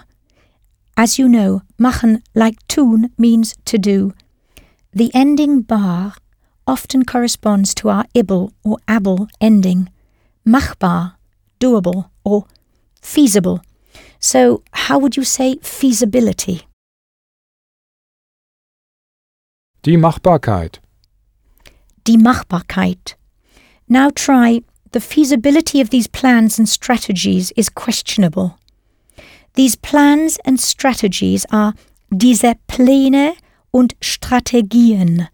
But remember that this is a belonging situation of these plans and strategies, so dieser Pläne und Strategien. And questionable, questionable is ask worthy. To ask, fragen, worthy, würdig. Drop the en off fragen, put them together, and you get fragwürdig. You try. The feasibility of these plans and strategies is questionable. Die Machbarkeit dieser Pläne und Strategien ist fragwürdig. Richtig. Die Machbarkeit dieser Pläne und Strategien ist fragwürdig. Okay, that was making keit nouns from adjectives. Let's now approach it the other way around. Grausam means both cruel and dreadful. So eine Grausamkeit would be a cruelty or a dreadful deed, an atrocity. Ähnlich means alike or similar, so die Ähnlichkeit means the similarity. Do you understand what Julia is saying to Julius now? Julius, die Ähnlichkeit zwischen dir und deinem Vater ist enorm. The similarity, die Ähnlichkeit between you and your father, zwischen dir und deinem Vater, is enormous, ist enorm. Let's move on now to words ending in heit. They behave in the same way as keit nouns and correspond in certain cases to the English endings hood or ness. Take gesund, meaning healthy. How would you say health? Gesundheit. Richtig, Gesundheit. In fact, this is what to say when someone sneezes near to you. So, let's say, speaking to Sie, Bless you, do you have a cold? A cold is eine Erkältung. Can you spot kalt, cold, in die Erkältung? So once again, bless you, do you have a cold? Gesundheit. Haben Sie eine Erkältung? Nein, ich habe keine Erkältung. Ich habe eine Allergie gegen Katzen. Haben Sie Julius Problem verstanden? Did you understand Julius's problem? Eine Allergie gegen Katzen. Whereas we would say an allergy to cats, Germans say eine Allergie gegen Katzen. Gegen really means against. Okay, if krank is ill, how would you say an illness? Eine Krankheit. Eine Krankheit. And knowing schön is beautiful, Michel Thomas taught you how to say she's a beauty. Sie ist eine Schönheit. Sie ist eine Schönheit. What if frei, written F R E I, means free? What about the word freedom? Freiheit. Ja, die Freiheit. And unity, literally oneness. Einheit. Ja, die Einheit. If important is wichtig, how would you say freedom, unity, and health are very important for all? Freiheit, Einheit und die Gesundheit sind für alle sehr wichtig. Freiheit, Einheit und die Gesundheit sind für alle sehr wichtig. Sicher, certainly. And indeed, if sicher means certain or safe, how would you say certainty or security? Die Sicherheit. Die Sicherheit. Can you now guess what der Sicherheitsgurt ist? Etwas, was Sie im Flugzeug und auch im Auto anlegen sollten. Der Sicherheitsgurt, the safety belt. In the airplane, im Flugzeug. Die Stewardess will insist, legen Sie bitte Ihren Sicherheitsgurt an. Anlegen to lay on, put on. The abbreviated request you'll hear or read in the plane, which means exactly the same, is Bitte anschnallen. Bitte anschnallen. Please strap yourself in. Do you recall Michel Thomas telling you it was getting dark? Es wurde dunkel, as he explored the various tenses with you. Now you can guess the word for darkness. Dunkelheit. Ja, die Dunkelheit. And the word for childhood? Kindheit. Die Kindheit. And if happy is glücklich, how would you say, I had a happy childhood? Ich hatte eine glückliche Kindheit. Ich hatte eine glückliche Kindheit. Opposites in German are beautifully straightforward. Just hook un on the beginning and you can't go wrong. So, how would you state the opposite? Unfortunately, my childhood was unhappy. Start with leider, unfortunately, and think about the word order. Leider war meine Kindheit unglücklich. Leider war meine Kindheit unglücklich. But that's in the past. We all grumble, wie doch die Zeit vergeht, how time flies. Vergehen, go by, to pass.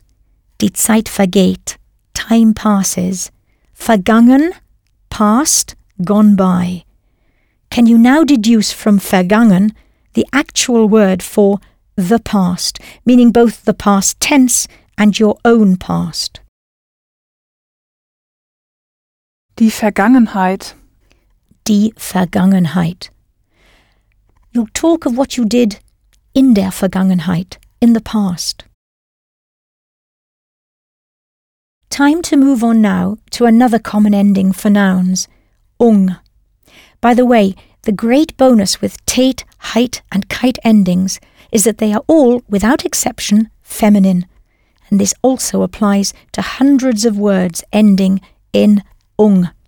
You've already encountered many such words, for example, the flat or apartment, die Wohnung, and in it, the central heating, die Zentralheizung.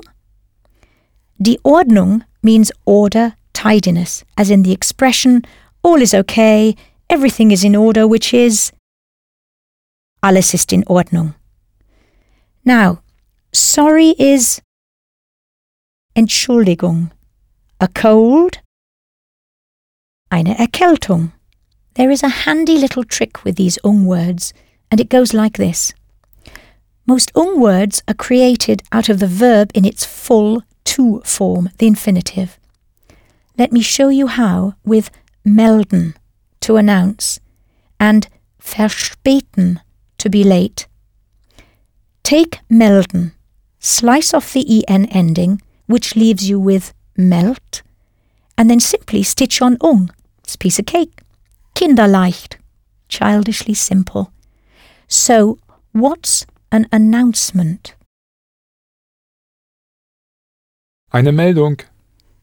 Eine Meldung. And if verspäten is to be late, what is a delay? Eine Verspätung. Ja, eine Verspätung. How would you say 30 minutes? 30 Minuten. 30 Minuten. So if you were the Ansager or Ansagerin im Bahnhof, the announcer in the station, how would you say, an important announcement, the train to Frankfurt has a delay of 30 minutes? Breaking that up. An important announcement, Eine wichtige Meldung. ja, eine wichtige Meldung für alle Passagiere nach Frankfurt. And now, remembering the word der Zug, the train to Frankfurt has a delay of 30 minutes. Der Zug nach Frankfurt hat eine Verspätung von 30 Minuten. Der Zug nach Frankfurt hat eine Verspätung von 30 Minuten. Let's try another example. If to warn is warnen, what is a warning? Eine Warnung. Eine Warnung. And if to divert is umleiten, literally to lead, leiten, and um, around, giving you umleiten, what is a detour? Eine Umleitung. Eine Umleitung. Gut. And if to flood is überschwemmen, think of water soaking, swimming over, über, giving you überschwemmen. How would you say a flood? Eine Überschwemmung. Eine Überschwemmung. Now we can understand the road sign. Warning, detour, due to flood. Due to is wegen. So once again, warning, detour, Warnung. Umleitung. Warnung, Umleitung, and due to flood, Wegen Überschwemmung. Warnung, Umleitung wegen Überschwemmung. Good to know that, whatever your navigational skills, you'll never make the mistake now of hunting for that elusive place Umleitung. Okay, if öffnen means to open, what would opening be? Öffnung. Öffnung, richtig. So, die Öffnungszeiten means the opening times. So, if this museum is dieses Museum, could you now ask, when are the opening times for this museum? Let's start with, when are the opening times? Wann sind die Öffnungszeiten? Wann sind die Öffnungszeiten? Now, for this museum, Für dieses Museum. Wann sind die Öffnungszeiten für dieses Museum? Now, if regieren is to rule or govern, what is the German government? Die deutsche Regierung. Die deutsche Regierung. Gut. And if bevölkern means to populate, can you guess the word for population? Listen out for the word peoples in bevölkern. Das Volk, the folk, the people, as in Volkswagen, the car of the people. Its plural is die Völker, the peoples, as in die Völker Afrikas, the peoples of Africa. So once again, from bevölkern, you'll get the population, Die Bevölkerung. die Bevölkerung. Whether you agree with this statement or not, would you now understand Die Bevölkerung bekommt die Regierung, die sie verdient. the population, die Bevölkerung bekommt, gets, die Regierung, die sie verdient, the government it deserves. Verdienen actually means both to deserve and to earn. Let's try the same with meinen. It means to think or mean, have an opinion on. So what is an opinion? Eine Meinung. Ja, eine Meinung. You may be asked, was meinen Sie? what do you mean? Or how would you say, what is your opinion? Was ist Ihre Meinung? Was ist Ihre Meinung? The answer to that requires an adjustment, as you'll have to answer according to my opinion, meiner Meinung nach. Nach changes meine to meiner. Then the verb follows immediately. So how would you say, in my opinion? Meiner Meinung nach, Meiner Meinung nach stimmt das nicht. In my opinion, that's not right. So how would you say, that's right? Das stimmt. Ja, das stimmt. And that's really not right? das stimmt wirklich nicht. Das stimmt wirklich nicht. And finally, using not at all, which is überhaupt nicht, try. In my opinion, that's not at all right. Meiner Meinung nach stimmt das überhaupt nicht. Meiner Meinung nach stimmt das überhaupt nicht.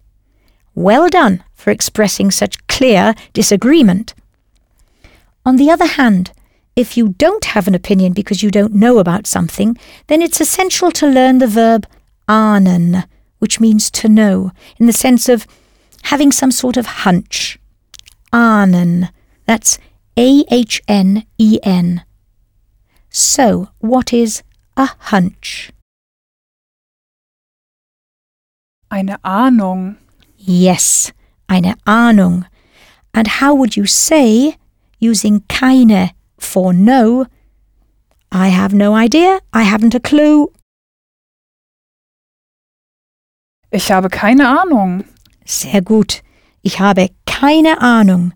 A useful phrase to get you out of trouble if you didn't quite understand the question.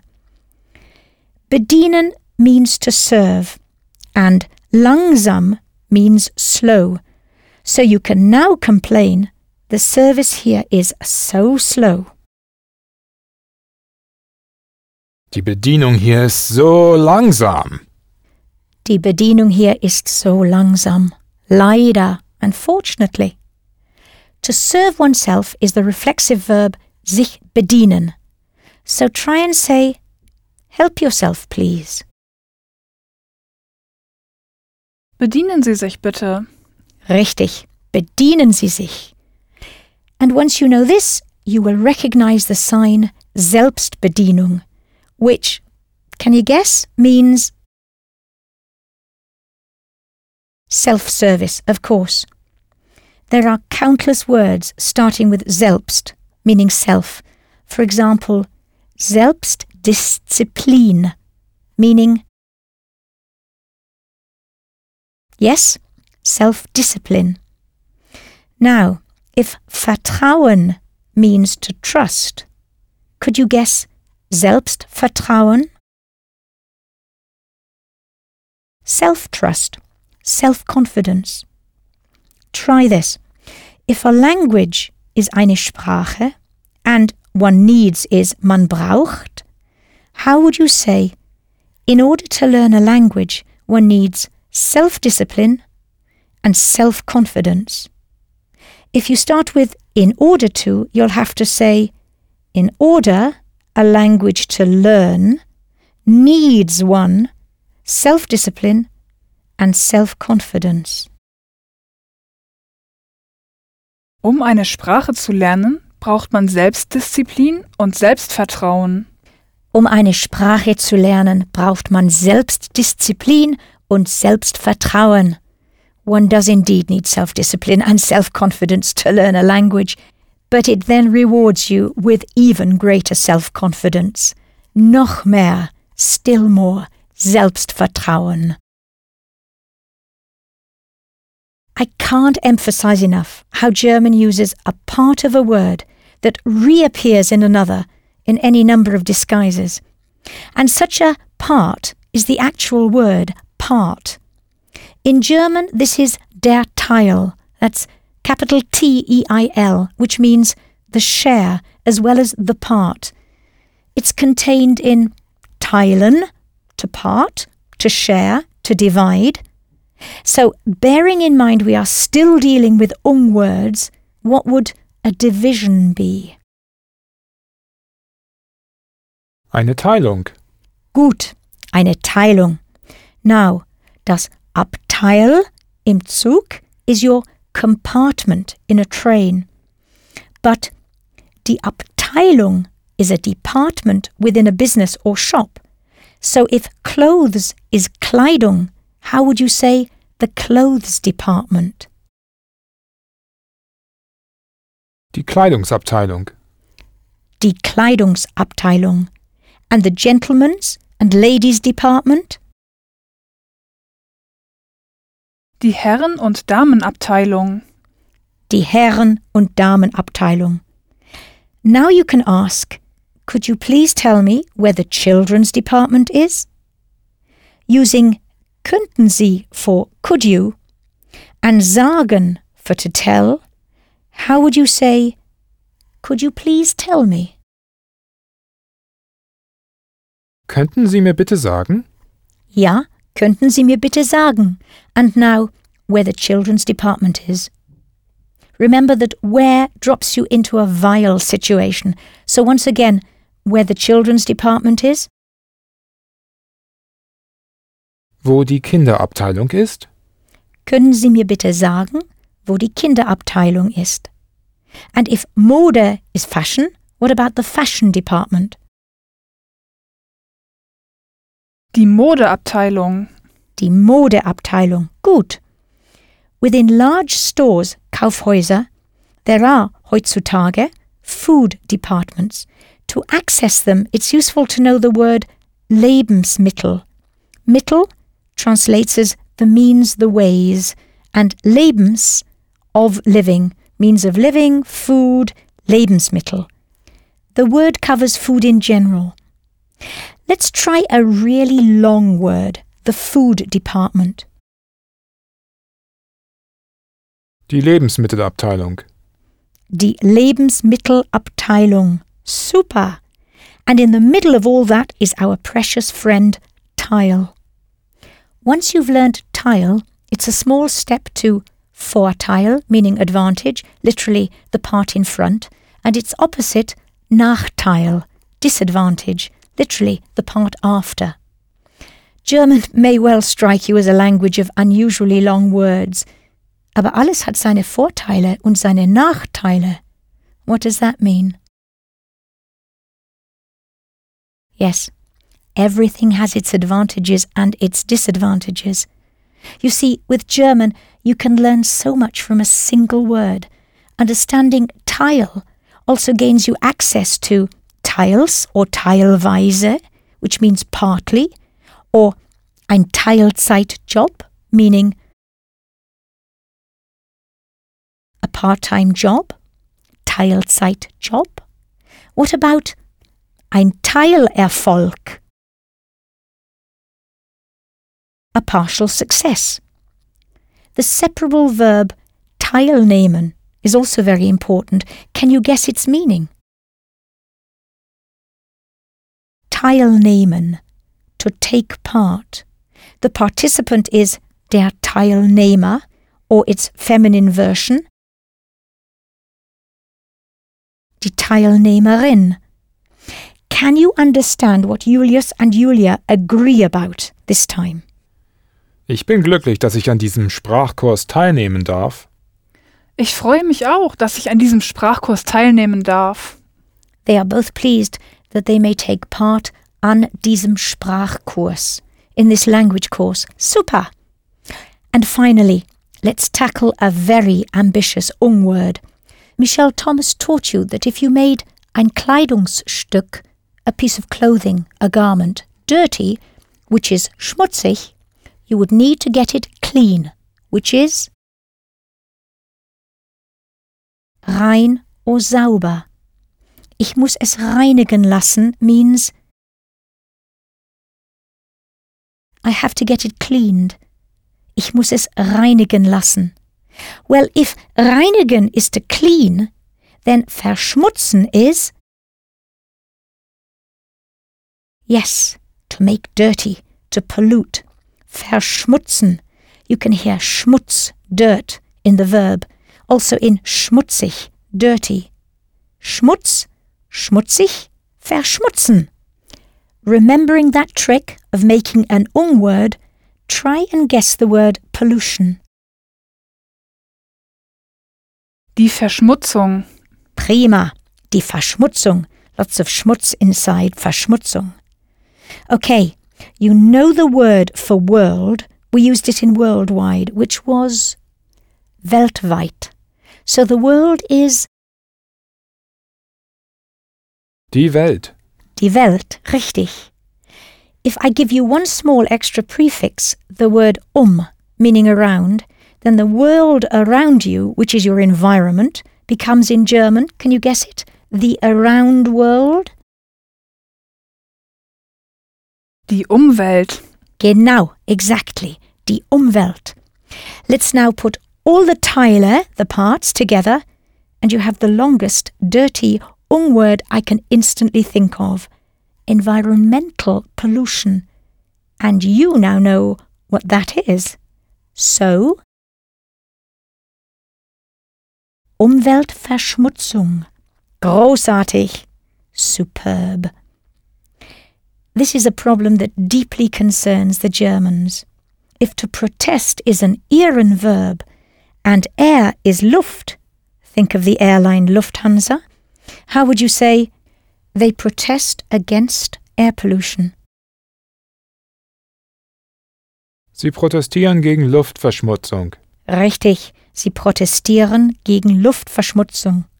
And now, if ground is Boden, try they protest against ground pollution.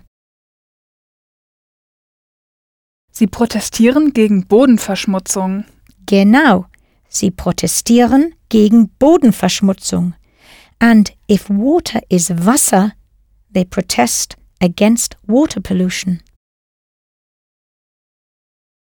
Sie protestieren gegen Wasserverschmutzung. Ja, natürlich. Sie protestieren gegen Wasserverschmutzung. Well done. That's quite an achievement.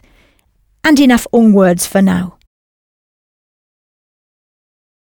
Okay, there is another family of words that deserves your attention and fits in well here because they too are 100% feminine.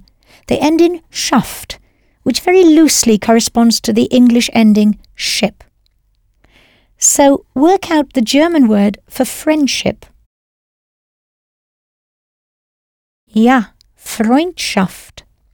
In line with German's tendency to build words brick upon brick, watch what happens with the word hospitality. Think of it as indicating the friendship that you offer a guest. Knowing that guest in German is Gast, work out the word for hospitality, literally guest friendship. Die Gastfreundschaft. Easy. Now, if to value is schätzen and ihre is your, how would you say, Thank you, I value your friendship and hospitality? Danke, ich schätze Ihre Freundschaft und Gastfreundschaft. Genau. Ich schätze Ihre Freundschaft und Gastfreundschaft. This schaft ending will confirm that you're dealing with a noun and frequently a general collective word like die Gesellschaft, the society, die Gemeinschaft, the community, or die Mannschaft, the team. Focus on recognizing the first part of the word and then make a stab at the whole. Take, for example, die Landschaft and focus on Land. What does it mean? Das Land means the land, the country, as in Deutschland, Griechenland, Greece, Russland, Russia, das Ausland, abroad, the outland. Die Landschaft is the general word for the countryside. Let's approach what we have learned from another angle. You see or hear the word Gefangenschaft, knowing that fangen is to catch. Can you guess gefangen? Yes, caught. And can you now guess Gefangenschaft, a state in which you are caught. Captivity, die Gefangenschaft. Let's try die Wissenschaft. Wissen means yes, to know, and being in the state of knowing how things work can help you to guess and certainly to remember that die Wissenschaft is the study of science. Die Wissenschaft. Well done if you guessed that. Endings, of which there are over 30 different kinds, act as handy hooks for remembering vocabulary. They also yield vital clues to help you make an educated guess as to a word's meaning. Just a few more endings before we finish this segment to clarify what I mean. The ending voll, that's V O L L, indicates something that is full, voll. Los, that's L O S, means less or without. Knowing this, you'll find it easy to understand. Mein Onkel ist liebevoll, aber leider humorlos. Mein Onkel ist, my uncle is, liebevoll, full of love, loving, aber leider, but unfortunately, humorlos, without humour. How would you say one must be tactful if the situation is hopeless? Tact is the same in German, only you spell it T A K T. Now it's one small step to guessing tactful. Taktvoll. Ja, taktvoll. Situation is pronounced die Situation. What is to hope? Hoffen. Hoffen. The hope, die Hoffnung, with an extra N sneaked in, is yet another ung word. Be careful here when you try to say hopeful. An extra S slips in after Hoffnung for ease of pronunciation. So how would you say hopeful? Hoffnungsvoll. Hoffnungsvoll. And now hopeless? Hoffnungslos. Hoffnungslos. Gut. So once again, one must be tactful. Man muss taktvoll sein. Man muss taktvoll sein if the situation is hopeless. If is wenn, and it triggers a vile situation. So, if the situation is hopeless, Wenn die Situation hoffnungslos ist. wenn die Situation hoffnungslos ist. Mir sicher, certainly.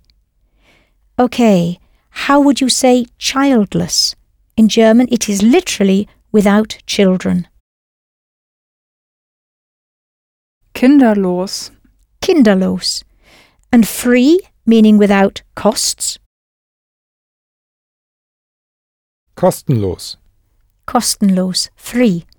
And if work is Arbeit, how do you say out of work? Arbeitslos. Arbeitslos with an extra S. Out of work. You're getting the hang of it now.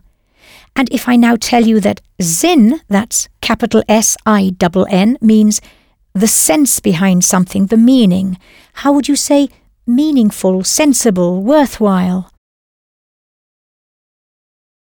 Sinnvoll. Sinnvoll, genau. So how would you say it is not worthwhile, sensible, to wait here? Es ist sinnlos, hier zu warten. Ja, es ist sinnlos, hier zu warten. I hope other endings will start to register with you now as helpmates that make understanding German so much easier. For example, the close link between the ending L, E-double-L in German, and AL, A-L in English. You can, I'm sure, see the similarity between formell and formal, and traditionell and traditional. Based on this, how would you say original? Originell. And official, remembering that the C will change to a Z, Spitzer. Offiziell. Special becomes speziell and financial. Finanziell. This is great news, but I'm afraid one can't assume that it will be a consistent pattern. As we said before, welcome the good, reliable friends, but accept that there are bad ones too. Indeed, there are some very false friends on this path. Eventuell is one such candidate. It ought to mean eventually, but in fact, it really means possibly. So, what would this mean? Meine Mutter wird eventuell morgen ankommen. Meine Mutter, my mother, wird eventuell morgen ankommen, will possibly, might arrive tomorrow. Aktuell, similarly, does not mean actually. Instead, it means relevant in the sense of topical or current. So listen to this piece of headline news. Das aktuelle Problem in Deutschland. 5 Millionen arbeitslos. Das aktuelle Problem in Deutschland. The current problem in Germany. 5 Millionen arbeitslos. 5 million unemployed. Something useful to note is the affinity between the German ending ish, spelt isch, and the English ending ish, ish, as in childish, which is kindisch in German. This also works for British, English, Holländisch, Spanish, and Türkisch, meaning yes, Turkish, but don't assume it will always work so consistently. Similarly, once you click that the English ick and ickle also corresponds to the German ish, then you can deduce that praktisch means practical, and you could work out historical as Historisch, and political, Politisch. classical, klassisch, and even typical, Typisch. typisch. But don't apply this link randomly. It certainly works for optimistisch, Pessimistisch. fantastisch, Romantisch. and even dynamisch, meaning yes, dynamic. But be wary, it's a handy aid, not a certainty.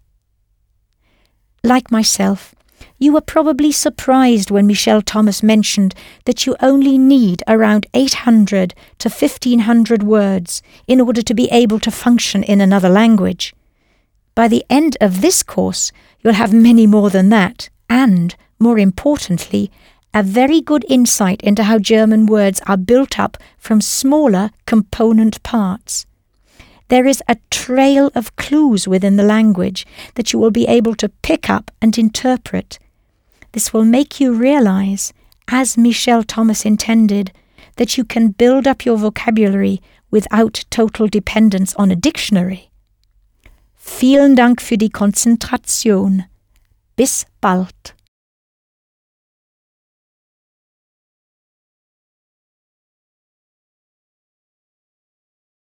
Course Segment 2 Verbs. Michel Thomas always maintained that verbs are the backbone of any language. In his words, if you can handle the verbs, you can handle the language. How true. So, in this segment, we'll make those verbs work for us. You'll acquire many new ones, along with additional vocabulary, to use them to your best advantage. Now, the good news is that all German verbs end in either n or en, and, as you already know, 99% end in en. That's a great beginning. Let's review a few. As an example of an en verb, how would you say to send? Schicken. Good. Schicken. That's S C H I C K E N. And to need?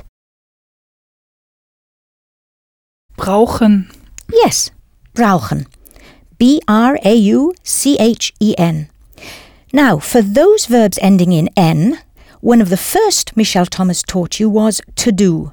So, what is to do in German? That's right, tun. T U N. And to be? Sein. Right, sein. S E I N. When verbs appear with these N or EN endings, Michel Thomas simply referred to them as the whole, the full verb, much like saying to be or not to be. He made it easy for us by saying that when you grabbed one of his so called handles, the second verb was always the full verb and appeared at the end of the clause or sentence. So, keeping this in mind, how would you say, Today I want to write postcards? Now, what was that want handle? Yes, wollen. Now, to write is schreiben. That's S C H R E I B E N. Think of the word scribe and you won't forget schreiben. You can work out postcards since it's so similar to the English. So once again, today I want to write postcards. Heute will ich Postkarten schreiben. Gut, heute will ich Postkarten schreiben. Did you remember to make ich and will swap places after the word heute so that the verb remains in the second position in the sentence, as Michel Thomas told you? Now, if letters are briefe, what about today I should write letters? Do you also remember the should handle? Yes, sollen. So, today I should write letters. Heute sollte ich Briefe schreiben. Richtig. Heute sollte ich Briefe schreiben. But what if you couldn't do it that day, as you had to go out? Let's try Yesterday I couldn't write letters. But firstly, what is the could handle? Could is from can. Right, können. Now think this through. What does couldn't mean when you say, Yesterday I couldn't write? I wasn't able to or I wouldn't be able to? Of course, here it means I wasn't able to, which is Ich konnte nicht. Now, remembering that negative keine, how would you say, Yesterday I couldn't write letters, or literally, yesterday I was able to write no letters. Gestern konnte ich keine Briefe schreiben. Richtig, gestern konnte ich keine Briefe schreiben. Ach so, oh really? Sie konnten keine Briefe schreiben? Warum nicht? Why not? Let's cue in the reason. I had to go shopping.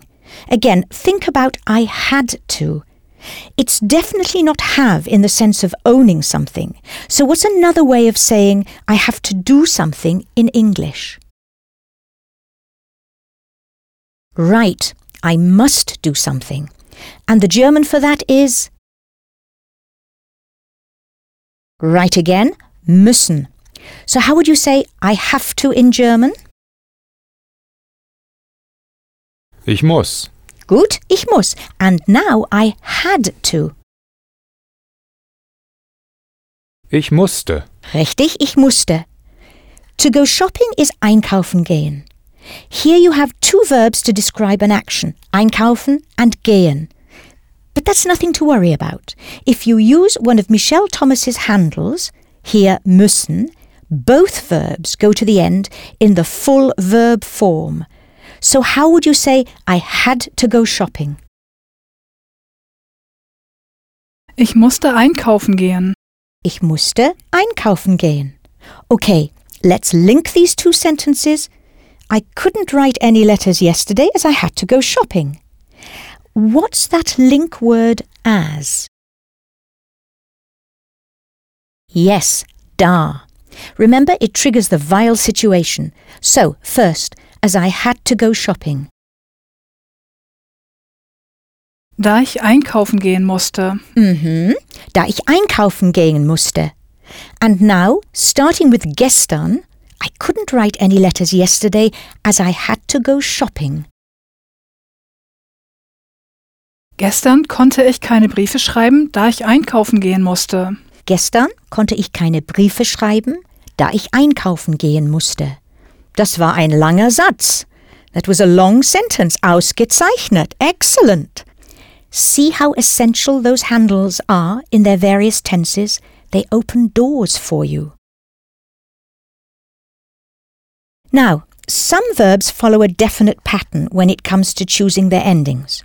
With these regular good guys, I will increasingly let you come up with the correct responses using your own good instincts. But if they are irregular bad boys that break the pattern, I'll show you how to tackle them before leaving you on your own. So far, you have practiced your German using mostly the polite Sie form, which is the best and safest way to approach people until you become proper friends and both agree to drop the formality. Then you can use the more relaxed, informal du form, which we'll learn to use and practice in this segment. Now, let's get to work and build on those regular good guy verbs in the present tense. How would you say, I am writing an email to my family? Remember the good news Michel Thomas told you? There is no amming, ising, or aring in German. I write, I am writing, I do write are all translated by Ich schreibe. Richtig, ich schreibe. Pronounce that E ending for the ich person clearly. Whereas we say to write to, in German it's schreiben an. You'll find that many verbs come with a connector attached, their own individual preposition, and when that happens, it's wise to remember them together. Okay, an email message is eine E-Mail, and as family is die Familie, remember to make the my agreeable. So, I'm writing an email to my family. Ich schreibe eine E-Mail an meine Familie. Gut, ich schreibe eine E-Mail an meine Familie. Remember how Michel Thomas pointed out that genders in German are mostly dictated by word endings and have little to do with femininity or masculinity? Well, in segment one, you learned that all words ending in tät, ung, heit, keit, and schaft are feminine. Now you can add to that most nouns with that pronounced final E, as in Familie or postcard, which is Postkarte. Ja, Postkarte. Did you remember to pronounce that final E? Now, if rose is a D word that you can easily work out, try I'm giving you a rose as a present. You'll only need the one verb schenken here. That's S C H E N K E N, as it implies the entire concept of giving as a present. You, in the sense of to you, is Ihnen. So once again, I'm giving you a rose as a present. Ich schenke Ihnen eine Rose. Gut, ich schenke Ihnen eine Rose. By the way, the German for present is das Geschenk, capital G E S C H E N K, which brings to mind schenken and makes this easy to remember. Okay, to put something into is stecken. Think of to stick something into. That's S T E C K E N, stecken. Red is rot and klein is small. So what about she puts the red rose into the little vase? Remember to be agreeable, both rose and vase are feminine, and be sure to pronounce all those E endings. So, once again, using stecken, she puts the red rose into the small vase. Sie steckt die rote Rose in die kleine Vase. Eine gute Idee, a good idea. That useful little verb stecken always implies putting something inside or into something. Did you remember the clear T ending for the es form of the verb sie steckt? Good. Now, if money is das Geld and the bag or handbag is die Tasche, try he's putting the money into the bag. Er steckt das Geld in die Tasche. Gut, er steckt das Geld in die Tasche. In fact, die Tasche also means pocket. So what is Taschengeld? Of course, pocket money. Okay, using the polite Z form, say, put the ticket into your pocket. Your is Ihre. Stecken Sie die Fahrkarte in Ihre Tasche. Stecken Sie die Fahrkarte in Ihre Tasche. Gut, dort ist sie sicher. Good, it's safe there. Note in German we say she's safe. Dort ist sie sicher. As Fahrkarte is feminine. Did you get the ending right for the polite Sie form of the verb? Sie stecken? To express a polite command, simply invert the two words, not Sie stecken, but stecken Sie. Couldn't be easier. To fix that in your mind, let's try a couple. If to me is mir, how would you say write to me? Schreiben Sie mir. Schreiben Sie mir and give it to me, please? Geben Sie es mir bitte. Geben Sie es mir bitte. Now, if minute is another look-alike D word and still is noch, how would you say we still need a minute? Or in German, we need still a minute. Richtig, wir brauchen noch eine Minute. Did you get the en ending for the wir person? Wir brauchen noch eine Minute. Okay, knowing that lamp is another look-alike D word and a light bulb is eine Birne, try we're putting a light bulb into the lamp. Wir stecken eine Birne in die Lampe. Wir stecken eine Birne in die Lampe. Birne is also the fruit pear, and not so strange actually if you consider the shape of both of them. Familie, Minute, Lampe, Rose. Hear the pattern emerge? Then work out the German for the D word cat. But slip in an extra Z before the final E. Katze. Katze, natürlich. Forming the plural of these feminine words is kinderleicht, so easy a child could do it. Just add an N. So how would you say many cats? Viele Katzen. Gut, viele Katzen. And now if to appear is erscheinen, and remembering that everywhere is überall, how would you say in Rome cats appear everywhere? In Rom erscheinen Katzen überall. In Rom erscheinen Katzen überall. Now, with all languages, there are exceptions. Here are just four exceptions to our rule that nouns ending in E are feminine. The boy is der Junge. Cheese is der Käse.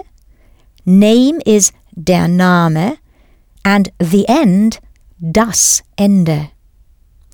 The gender of a word always applies to the last part. If, as is so often the case in German, the word consists of two or more parts. So if Woche means week, and adding an extra N for ease of pronunciation, what is the weekend? Das Wochenende. Genau, das Wochenende. And if nächstes means next, with that agreeable ES ending for a das word, how would you say next weekend? Nächstes Wochenende. Ja, nächstes Wochenende. And if last is letztes, last weekend. Gut, letztes Wochenende. Every is jedes, so how about every weekend? Jedes Wochenende. Jedes Wochenende.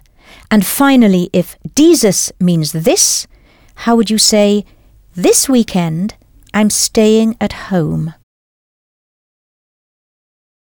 Dieses Wochenende bleibe ich zu Hause. Dieses Wochenende bleibe ich zu Hause. Remember, you can use the present tense in German to indicate something in the near future.